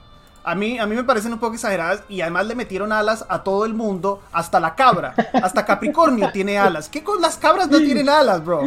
No tienen alas las cabras. ¿Cómo le van a poner alas al, al- al- al Capricornio también? Entonces son un poco exageradas. Eh, la serie como tal no es gran cosa, creo que son que 12 capítulos. Entonces ¿Sí? siempre joden y, y dicen que es el, el comercial más largo de la historia. Es Soul of. Gold. Ujú, exacto. Digo, pues eh, yo creo que no, tampoco les dijeron que, que Dios no le da alas a los cráneos, güey, porque hasta Scorpio tiene alas ahí. Todo el mundo tiene alas, todo el mundo. Son muy, muy exagerados. Muy exagerados. Solo no tiene. Ah, Doko es el único que no tiene alas. Pobrecito le hicieron la discriminación a Doko. Lo dejaron sin alas. Pues era el que tenía la armadura más chida normal, digo, pues ya le tocaba. Sí, la verdad es que ni siquiera necesitaba alas ese man. Pero. Sí, eh, A mí me da mucho la atención porque ves en la versión eh, divina de, de los caballeros de bronce, pues todos tienen alas también. Y, y a mí me, me da mucha atención cómo le pusieron las alas a, a Shun, que sí, parecen como de, parecen como de mosca o Sí. de. Parecen unas mini alas de mosca, ¿cierto? Son alas bien portentosas y a Shun le tocaron así las, las alas eh, feas, así como de insecto. Sí. Que, que me acuerdo, no sé viste también, eh, pues tam- también te tocaban los Power Rangers, ¿no? Me imagino. Pero no mucho, nunca fui muy fanático. O No. sea, sí, sí me tocaron en cierta época en Colombia cuando llegaron. Pero yo ya estaba bastante grande, yo ya estaba casi terminando bachillerato. Creo que eso fue a finales, que mediados, finales de los 90. ¿Cuándo fue Power Rangers? No me acuerdo ya. Eh, sí, mediados, ya tirándole poquito a finales, yo creo, la segunda mitad de los 90. Mm.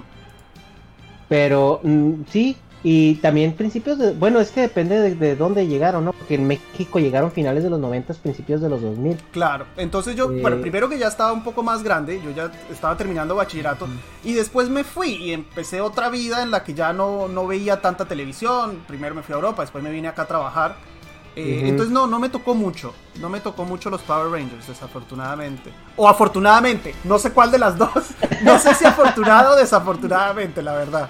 Pues, pues yo creo que sí, desafortunadamente, porque los Power Rangers también son un hito cultural bastante importante. Sí. Y bueno, yo me acuerdo en la película, ¿no? Porque pues, los Power Rangers originales eran, eran como dragón, eran dinosaurios. Y, y todos tenían como su, su temática de dinosaurios, a excepción del mamut, que ese era el único animal que estaba fuera de, de etapa, ¿no? O sea, porque dinosaurios son 65 millones de años y mamut es hace 100 mil. Sí. Entonces es como que ahí, ahí lo colaron. Y cuando la película, eh, que les dan armaduras nuevas, ahora con otros animales más eh, legendarios, al, al, al negro le tocó ser el, el, el- el sapo. Y el otro estaba, todo, estaba todo agüitadillo porque le había tocado ser el sapo. Le digo, así, así este Shun con sus alitas así de, de, de mosca. Sí. Las alas de Shun no cuadran en lo más mínimo, no tienen nada que ver porque es un personaje que... Pero los demás están bastante bien. Las Ah, alas sí. de los demás sí tienen sentido, es solo Shun que queda un poco como amorfo con alas. Sí, sí, sí. Pero pues es Sí, parte sí. de toda la mitología, supongo, esto de los caballeros divinos, es que todos eventualmente tienen alas. Entonces en Soul of Gold a todo el mundo, menos como ya sabemos al pobre Doko, a todo el mundo le dieron alas también. Es rarísimo. Oye, que hasta Afrodita, ¿no? O sea, ¿cuándo has visto un mariposón volar? No, no. Todo el mundo. Ay, Dios mío, acabo de mandarme una cagada casi haciendo duelo galáctico por estar distraído. Sí, ya vi. Me acabo de mandar una cagada, ataqué con Atea, qué pelotudo.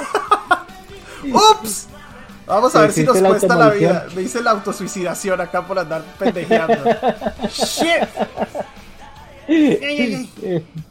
Eh, no sé, no sé cómo va a terminar este partido. Puede ser que perdamos, pero tenemos a Yune. Bueno, anyway, em, ¿en qué íbamos entonces? Me distraje con, con la autosuicidación que me acabo de hacer. Que, que te agüitaste cuando cortaron la la este la serie de, de Caballeros Vintage del 2005 Claro. y tuviste que comprar ya los divinos en, Sí. en Meet. Correcto. Y, y además, como eran tan grandes, yo no tenía espacio eh, para tenerlos en la casa, a los Myth Cloth. Entonces los tenía en la oficina. Yo tenía un filing cabinet detrás de mi, de mi asiento. Tenía un filing cabinet con, con todos los Myth ahí expuestos. Cuando cierran la oficina y me mandan para la casa, no tenía dónde meterlos. Entonces eh, los tuve guardados en caja como tres años. Más o menos estuvieron guardados, pero no en caja en sus cajas, sino en caja de... Mierda, aquí voy a perder. aquí voy a perder. ¡Shit! Me tengo que. Me tengo que salir del huevo. No sé qué hacer. Espérate. Bueno, Va, y el va. año pasado, cuando por fin empezó toda la locura esta de, de Saint Seiya Awakening y me empezó a ir bien con el canal y todo eso, eh, dije, le convencí a mi esposa, ¿no? Eso fue una negociada eh, para convencer a mi esposa de que me dejara, no que me dejara, pero eh, que me diera un- una esquina del cuarto para poder poner una vitrina bien grande y tenerlos puestos ahí. Entonces, bueno, eso fue una negociación ahí tipo FBI, eh, pero al final, al final se logró. Shit, perdimos. Esas negociaciones eh, Jedi, ¿no? De, de Sí. como dicen, negociaciones hostiles. Correcto. Perdimos como unas miserables ratas acá por estar distraídos. No puedo hablar y jugar al mismo tiempo. Me autosuicidé con mi atera, qué idiota, man. Shit. Bueno, shit happens. El bastonazo de la desgracia. Sí, no, no, no, no, no. En duelo, en, ¿cómo es? En duelo sagrado se podía, pero acá en duelo galáctico no puedo. Y este más legendario además. GG Ticano. Shit. Perdimos. Eh, sí, no, y ahí empezó entonces la colección Myth. Ya por fin el año pasado ar- armé mi vitrina, lo volví a sacar. Después Raúl me mandó el manga que compró en, compró en México. Raúl es de California también. Lo compró en México cuando fue a visitar a su familia y me lo mandó cuando volvió acá. Y ah, está, obviamente, tiene su lugar en la colección también. Y, y ahí seguimos. Justo ayer escuché, yo había pedido dos figuras más que no puedo dar spoilers porque van a ser unboxings futuros. Pero justo ayer eh, logré comunicarme con el vendedor de Japón, le devolvieron todos los paquetes por la mierda esta. Cancelaron Wow. todos los envíos a Estados Unidos y le devolvieron todos los paquetes. Entonces no sé ni cuándo me van a llegar, me los mandará, me los mandarán después, supongo. Fernando, Doco parece tortuga con la divina. Sí, más o menos, parece una tortuga ninja divina, es cierto. sí, parece una tortuga ninja divina. Una tortuga niña chapada en oro. Sí. El, bueno, pues es que cuando... Es que yo siento que ahorita ya es, teniendo la edad que tenemos, ¿no? Ya pasando los 30, eh, el, el comprar esos, estas figuras o estos monos que mucha gente dice, no son monos, son figuras, bueno. Son figuras de colección.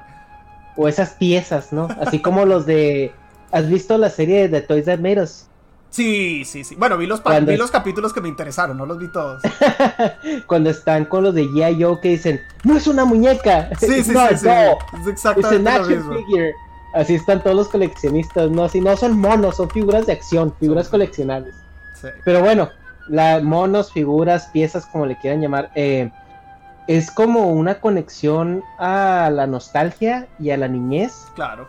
Y, tal vez tú lo sientes de esta manera porque yo, yo así lo veo, ¿no? O sea, eh, nosotros que nos criamos eh, y pasamos nuestra niñez en otro lado y ahorita pues por azares del destino estamos en otro país lejos de, de nuestra cultura y de nuestra gente.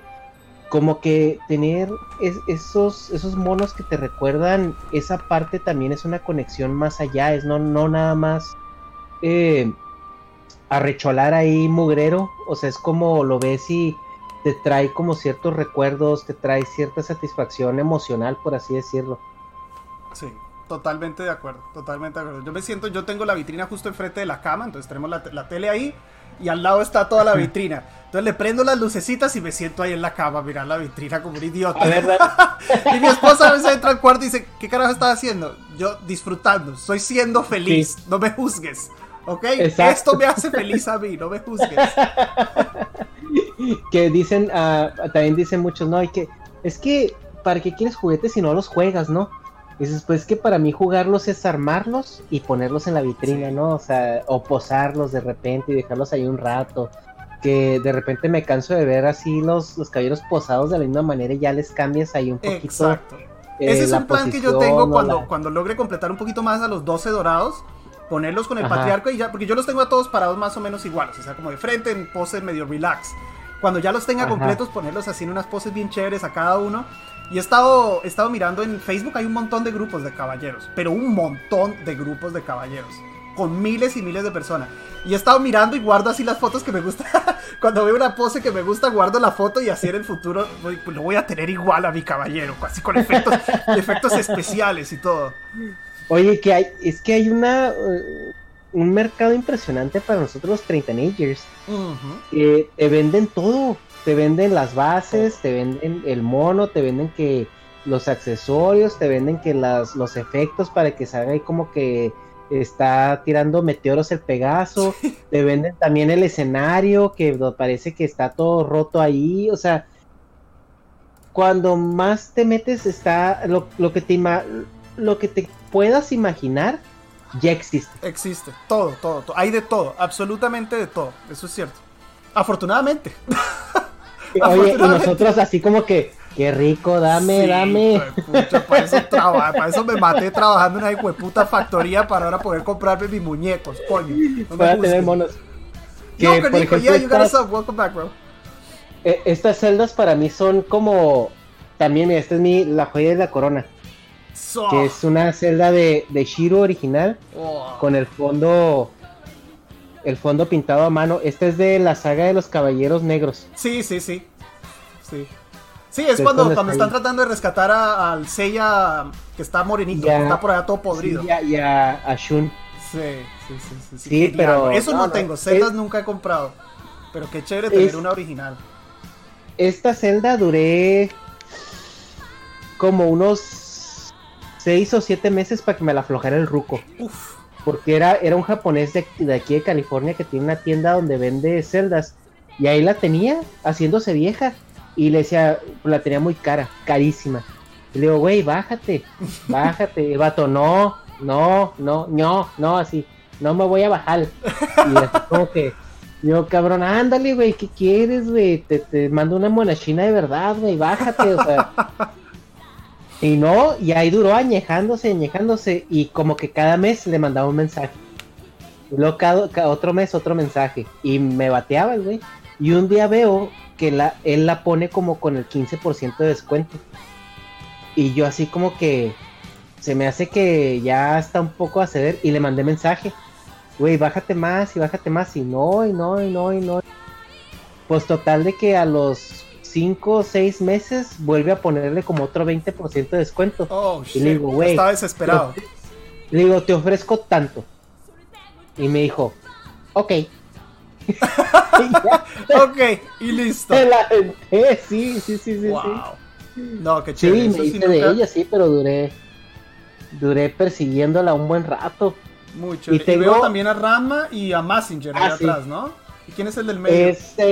Es Gundam, Gundam, Gundam. es Gundam, y esta es de las guerreras mágicas. Ah, Ray Earth. Tengo toda Sí, la Ray colección en DVD también. Yo tengo un montón de anime en DVD también que compraba chino con unos subtítulos más piratas que el culo no se entendía nada. Pero las pedía por eBay también, las colecciones en DVD. Sí. Y esta vez que fui a Japón, el año pasado fui dos veces a Japón, me traje una cantidad absurda de celdas que estoy, de hecho las estamos vendiendo, están, pero esas las estamos vendiendo a través de la tienda de un amigo, de un camarada, Mm. que se llama La Esquina Geek. Y ahí vendemos monachinas, vendemos celdas, este, figuras de, de todos. Y ahí, ahí tengo unas celdas de Shiru, que es la única de caballeros que tengo ahí vendiéndose. Wow. ¿En cuánto Y está? tenemos, No, Eh, ya me estaba antojando, no, mejor no, mejor no. Ya ahí sí me echan Me- de la casa. Ahí, ahí- ahí luego platicamos y, y a, ver, a ver en cuánto llegamos acuerdo. Bueno, bueno, bueno, dale. Pero te enseño el inventario que, que tengo. Pero sí, ahí tengo unas celdas este que están, están muy, muy, muy interesantes. Muchas de Vengadores, de Slayers. Ajá. También tengo, Uy, tenemos muchas de esas de, Slayers de lo tengo-. Oye, tengo- yo tengo toda la serie de Slayers también en DVD, bro, me encanta. Lina, Sí, Lina sí. Inverse. Buenísima, buenísima. Ah, y, y volviendo ahorita que comentabas lo de Hyoga, que es tu personaje favorito. ¿Qué pasó? que digo que para eh, estábamos platicando eh, eh, unos amigos y yo en un podcast que va a salir esta semana precisamente donde hablamos de Caballeros del Zodiaco y hablamos de los protagonistas, ¿no? Y yo les decía es que a mí Yoga es el que, o sea, es, es el personaje que que más me gusta en cuanto a personaje. Mm. O sea, en, en carácter, en... Es como... Lo, lo resumía un- mi amigo de una manera muy, muy adecuada. Es como el militar. O sea, es como el que tiene el entrenamiento Sí. así este en en am, es eh, como el entrenamiento como formado estructurado y, y por Camus también y que tiene como todo muy claro no o sea es esa persona que va a actuar eh, si necesita actuar y no se va a replantear nada no se va a detener como a ver si es correcto o no o sea si lo tiene Sí. que hacer y lo tiene claro lo va a hacer Para mí es el más serio también. Es el más serio sin ser un asco Ajá. como Iki, digamos. Eh, Sí, y pero desafortunadamente pierde un poquito de protagonismo. Ahora que estoy volviendo a ver toda la, toda la serie, las peleas como que no son tan épicas como por ejemplo las peleas de Shiryu, el hijo de puta siempre está, primero siempre está en bola, siempre está al borde de la muerte, se queda ciego, le cortan un, mejor dicho, el man es, es- es el Rambo de, de Caballeros del Zodiaco. sí no y ahorita llego a Shiro espérame No, es- Pero sí, Yoga, Yoga es como el, el puente perfecto entre Seiya y Iki. Sí, Como que tiene, tiene las, las cualidades mejores de los dos. Pero en el anime está muy nerfeado. sí. Muy, muy nerfeado. Y en el manga él tiene su propio arco y todo, la parte de, de Blueguard y toda esa cosa es, es Sí. Yoga el protagonista, pero eso nunca salió en el anime, que es una cagada. Es más, hasta malo lo hacen en una de esas películas, ¿te acuerdas? Con la armadura roja, Sí. que lo Sí, hacen malo, malditos. Que fue. Ajá, o sea, Yoga es como. Yo digo que. Siempre he dicho que es como el Chikamaru de Naruto. O sea, es como el personaje que tiene todo para ser el protagonista. Pero no puede serlo porque pues no le tocó. Y le hacen una. Le hacen una saga aparte a él. para que. Para pagarle eso, ¿no? Sí. Y, y te digo, para mí Chiru es el personaje que más me repatea. Y Sí. siempre que le pasa algo malo, es, te lo mereces, te lo mereces. y te voy a decir por qué. Y esto lo explicaba en este, en este podcast con estos amigos. Le digo, es que Chiru le tocó todo más chido. Le tocó lo mejor. O sea, le tocó un, un maestro que lo educaba a amor y caricias. Sí. Le tocó este estar en un lugar donde el clima estaba toda madre y su peor enemigo era una cascada. Y, y lo y tenía y tenía waifu también, o sea, tenía waifu que le cocinaba, le lavaba, le planchaba, se lo planchaba. Oye, me es este, cierto. O sea, De verdad que tuvo la mejor vida de todos. Al vato le tocó el, no sufrió, o sea, el güey regresó al torneo galáctico con la mejor salud mental de todos.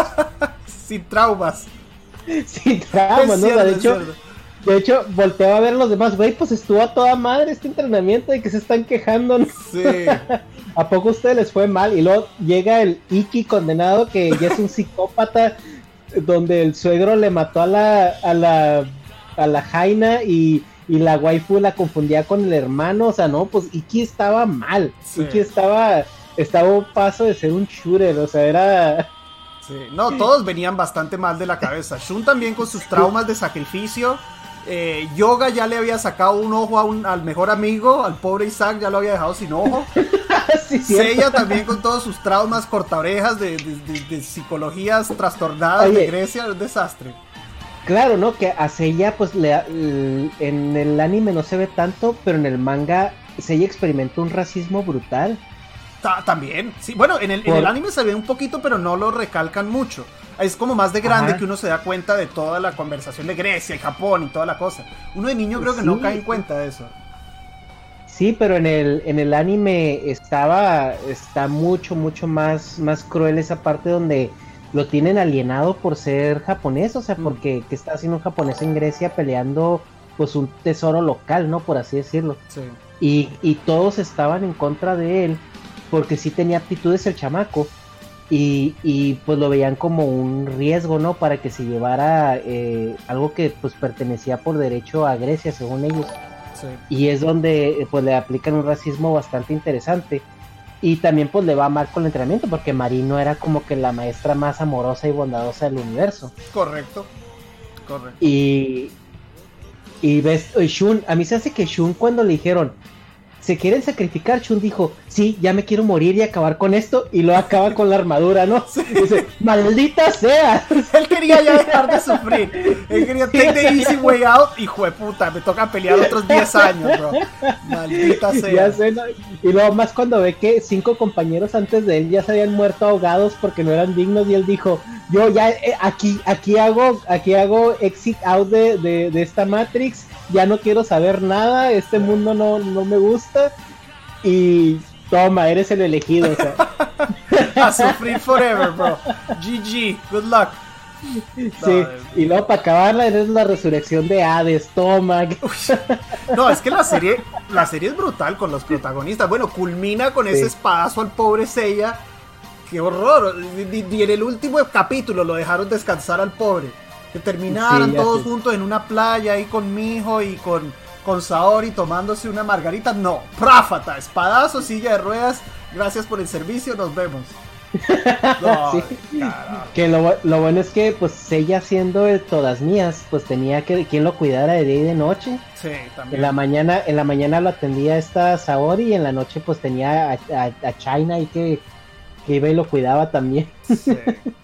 Sí, no le fue tan Pero sí, sí, pero si ella era que lo comentábamos, ¿no? El, el- el que es pura pasión y pura eh, pura adrenalina y, y no piensa nada y se deja ir de cara, ¿no? O sea, Sí. Es el típico, el típico protagonista, entonces es muy... Claro. El personaje es muy básico, en mi opinión. A mí nunca me gustó Seiya tampoco por eso, porque es muy directo, o sea, no tiene ningún complique. El man se va a tirar, va, va a tratar de matar todo lo que se le atraviese y viva Atena forever. Eh, sí, no, no, no tiene capas, no, Sí, no tiene capas en absoluto. muy sencillo. Y el este eh, y por el contrario, el el, el Beetlejuice de Saint Seiya, que viene siendo Iki, porque aparece cuando cuando Shun dice tres veces hermano. sí, Entonces, ese vato, o sea, a pesar de, de- de los traumas que tiene, eh, pues se la rifa, ¿no? Pero como que sí dice, en un momento dice, ¿saben qué? Esto de ser hermanitos a mí no me gusta, yo me voy a ir por mi cuenta y cuando me necesiten me hablan a ver si me da la gana venir, el típico porque si no me voy a badass. acabar, los voy a acabar matando a todos porque me caen mal. Sí, sí, sí, es el típico badass también. Y Pues los personajes, yo creo que los favoritos de mucha gente siempre fueron Shiryu e Iki. Wait, oh shit. Sí. Drafnir, muchísimas gracias por el nuevo Twitch Prime, bro. Bienvenido a los caballeros. Thank you very much por el apoyo. Gracias, ven que disfrutes tu casco y tus emotes. Puedes enseñarme a Marín, listo. Sí, sí, sí. Los, los favoritos casi siempre fueron Shiryu e Iki. Muchísima gente, el favorito fue Iki, pero no, yo, yo siempre fui Team Yoga. Pero creo que era el único, el único de mis amigos Team Yoga era yo. Me hacían el bullying. Lo único peor era Es- ser Team Shun. ah, no, sí, nadie, nadie, nadie, nadie, nadie. Aunque te confieso que a mí en los primeros capítulos del duelo galáctico me gustaba muchísimo el personaje de Shun. Cuando pelea contra Yabu, eh, en esos primeros capítulos está bastante chévere. Ya después se vuelve una porquería cuando todo depende de que grite, como tú dices, Iki tres veces y lo rescataban. Ahí se Sí. cagaron al personaje, lo hicieron llorón, se lo cagaron. Pero en esos primeros capítulos, dime la, la primera vez que esa pelea con Yabu, uno dice, "Jue puta, Shun es invencible, bro. Lo presentan como un varas así, este, cool. Y en el manga lo presentan todavía como el varas cool carita. Mm, Porque todas las mujeres están locas por él. Sí. Y hasta, y hasta Yabu, que pobrecito, el, el Pegaso morado, ¿no? Le decimos de tan genérico que es. Sí. que es este, eh, el vato, no, o sea, pobrecito, o sea, lo usa nomás para, para humillarlo, siempre, Sí. siempre es el objeto de humillación. Y que es tantito como, como Tauro, ¿no? Que decían, es que porque a Tauro lo nerfearon tanto. Y decía Kurumada, no, lo que pasa es que Tauro, por el contrario, es un caballero muy poderoso. Y lo Mm. ponen al principio como para demostrar que lo que viene es, es mucho, ¿no? Sí. O sea, que no es cualquier cosa. Sí. Pero fíjate que yo me volví muy fan de Shun ya cuando entendí el personaje. Mm. Porque Sí. si te fijas, el vato es fuertísimo. Y en Next Dimension eh, es el que se lleva a Atena en su viaje. Y se topan con un espectro de Cronos y que es muy fuerte, ¿no? Y Shun le pone una arrastrada. Sí. Y el caso es de que Iki va y los alcanza después porque se entera de todo el desmadre que hay. Y se topa al espectro y le dice Iki, pues, aquí ya estuvo este caballero, ¿no? Le dice, sí, pero pues este se, se me fueron y que no sé qué, pero yo a ti te voy a matar. Y me dice, mira, dice, si, si, si Shun hubiera querido, te hubiera hecho garras. Mm. Pero el vato es tan noble que decidió dejarte vivir. Spoiler, spoiler, están gritando spoiler ahí en el chat. Creo que hay muchos No, no, no es spoiler, no es spoiler, es, una, es una pequeña escena. O sea, No, y- no estamos contando la historia. Y como dijeron acá en el chat, que después sí tiene unas peleas bastante buenas. La pelea con Pisces es muy buena, contra Sila Sí. es muy buena, contra Mime no me acuerdo porque esa es la saga que menos veces he, he visto y estoy por verla otra vez. Eh, pero sí, es, es como después del torneo galáctico, desde el torneo galáctico hasta la casa de Pisces es una porquería. Shoot. Y después como que vuelve un poco a, a- a demostrar que sí es fuerte y sí puede pelear solo. Pero es en ese, Ajá. en ese interim, en ese periodo es cuando se lo cagan al personaje. Sí, porque lo quieren hacer. Es que, bueno, eso también, bueno, va a salir en el podcast que hablamos, ¿no? Pero eh, él, eh, culturalmente Shun se pierde en la traducción. Porque en, en la cultura japonesa Shun es como el, el- el ejemplo a seguir de, de lo que viene siendo la pureza y una masculinidad entendida en el contexto oriental Mm. que es una persona que, que no, no le gusta el conflicto, no le gusta la confrontación, de una manera medio sucia, porque después le habla al hermano para que se ensucie las manos por él, ¿verdad? sí, Pero es medio como- descarado. Ajá, pero es, es como eh, esa parte eh, eh, japonesa que, que no se traduce muy bien al occidental, porque nosotros lo vemos como sinónimo de debilidad, sinónimo de, Sí. de, de, pues hasta muchos dicen de hasta de jotería, ¿no? O sea, que por qué eres así. Y, y cuando entiendes al personaje, ya desde con su contexto cultural, te das cuenta que es un personajazo. Porque como apuntaban ahí bien este en el chat, eh, contra Afrodita, Shun es el único caballero que se ha echado un caballero dorado de un solo golpe. Mm. Sí, cuando, Y, sí. y estando, ajá, o sea, porque si te pones a pensar, bueno, Hyoga le aguantó las agujas a Camus, eso significa que es un tanque nada más. Y Sí. pues este, y, y Camus no lo mató porque Camus dijo, a ver, vamos a llevarte a que, a que la armes. A ver, no pudiste otra vez, otra vez, otra vez Sí. hasta que le pegó, ¿no? Fue más entrenamiento que Pero- pelea. Claro, claro. Pero la pelea de, de Shun con Afrodita sí era matar. Y, a- a Afrodita también pues era, o sea, era un personaje muy fuerte, que también dicen que le avientan siempre a los más bonitos y a los y a los que se parecen a él, ¿no? Porque se aventó un tiro con él, se aventó un tiro con, con eh, Sorrento también, ¿no? Con, en la saga de Hades también con otro más o menos parecido él, muy modosito. Pero en, en términos, sí, en términos eh, orientales, Shun es como el ejemplo de, de lo sí, que de la nobleza, de la masculinidad, un pero noble, ajá. con, con, también con empatía y bueno, todos los sentimientos que van y no solo machismo, supongo. Ajá, sí, claro. Pero aquí pues na- nadie quería ser Shun. No, a Shun nadie le tocaba ser el que llegó tarde. Es que era, eh, pero es precisamente por eso de- de- del machismo que es tan fuerte en nuestra cultura. Por más que a uno le gustara el personaje de Shun, uno no lo decía.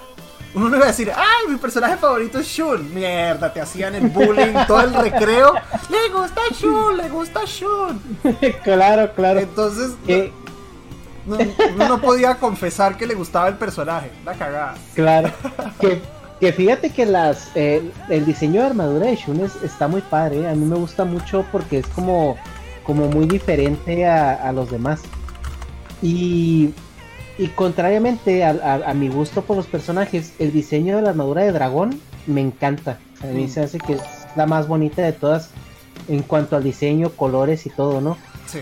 Pero, pero el personaje me, me, me repatea por, o sea, porque, porque le fue muy bien y Por todos, mimado, "Ay, por mimado". pobrecito".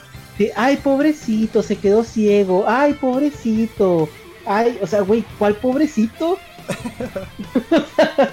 Para colmo la recupera, o sea que ni siquiera cuenta. Solo la Ajá. sufrió un rato. En cambio, el pobre Yoga sí quedó tuerto de por vida. Ese sí perdió el ojo. Yoga Ah, sí, sí. perdió el ojo. Este man después vuelve a ver, entonces no cuenta. Sí, y, y luego después la pierde, ¿no? O sea, la recupera, la pierde, Al, o sea, es final como... de, al final de Poseidón termina ciego o, o ve, no me acuerdo. Sí, porque Nades yo lo recuerdo ciego. Yo ni sé.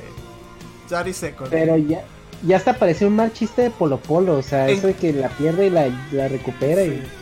En cuero estaba, eso sí seguro, no sé si veía o no, pero en cuero está en todas las peleas.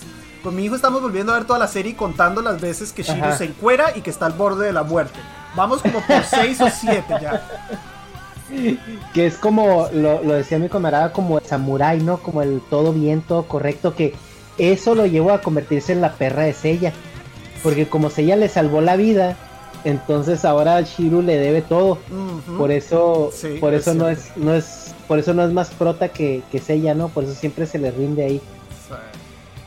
Eh, muy chévere la charla, a mí me encanta hablar, porque son temas que me han apasionado toda la vida, que en la vida diaria, o sea, normal, fuera de acá del internet, no tengo con quién hablarlos, porque primero la serie no es popular acá en Estados Unidos, y segundo, no hay mucha gente de mi edad que conozco que haya pasado más o menos por lo mismo, entonces es, es increíble y es de lo que más me gusta de, de lo que está pasando con el canal, de la comunidad que se ha formado con el juego, es como han salido todos estos locos de caballeros que llevamos años con esa locura reprimida, ahora tenemos donde soltarla y compartirla y ser felices, todos juntos caballereando. Entonces es para y, mí, y sobre todo, y sobre todo recurso económico. sí, para mí es, es lo mejor, lo mejor de todo esto que ha sucedido con el juego es que toda esta comunidad se haya unido. Y por más que tenemos problemas y hay un poco de discordia de vez en cuando en la misma comunidad, igual es muy chévere. Aquí trataremos de seguir con una actitud buena, positiva, disfrutando lo más posible y cagándonos de la risa de mis fails, porque para eso estoy acá. ¿Listo? Entonces, aquí vamos a cortar, guys. Muchísimas gracias, Ernesto, nuevamente. Más tarde te Muchas paso el- gracias. Muchas, muchas gracias. Hey, it's Paige DeSorbo from Giggly Squad. High quality fashion without the price tag. Say hello to Quince. I'm snagging high-end essentials like cozy cashmere sweaters, sleek leather jackets, fine jewelry, and so much more. With Quince being 50 to 80% less than similar brands. And they partner with factories that prioritize safe, ethical, and responsible manufacturing. I love that. Luxury quality within reach. Go to quince.com slash style to get free shipping and 365 day returns on your next order. Quince.com slash style. Hold up. What was that? Boring. No flavor. That was as bad as those leftovers you ate all week. Kiki Palmer here, and it's time to say hello to something fresh and guilt-free. Hello Fresh. Jazz up dinner with pecan-crusted chicken or garlic butter shrimp scampi. Now that's music to my mouth. Hello Fresh. Let's get this dinner party started. Discover all the delicious possibilities at hellofresh.com. How would you like to look five years younger? In a clinical study, people that had volume added with Juvederm Voluma XC in the cheeks perceived themselves as looking five years younger at six months after treatment. Look younger, feel like you. Add volume for lift and contour in the cheeks with Juvederm Voluma XC. Reverse signs of aging by adding volume to smooth laugh lines with Juvederm Volure XC. For important safety information and to find a licensed specialist, visit juvederm.com. That's J U V E D E R M.com. Not for people with severe allergic reactions, allergies to lidocaine, or the proteins used in Juvederm. Common side effects include injection site redness, swelling, pain, tenderness, firmness, lumps, bumps, bruising, discoloration, or itching. There's a risk of unintentional injection into a blood vessel, which can cause vision abnormalities, blindness, stroke, temporary scabs, or scarring. Talk to a licensed specialist to find out if it's right for you.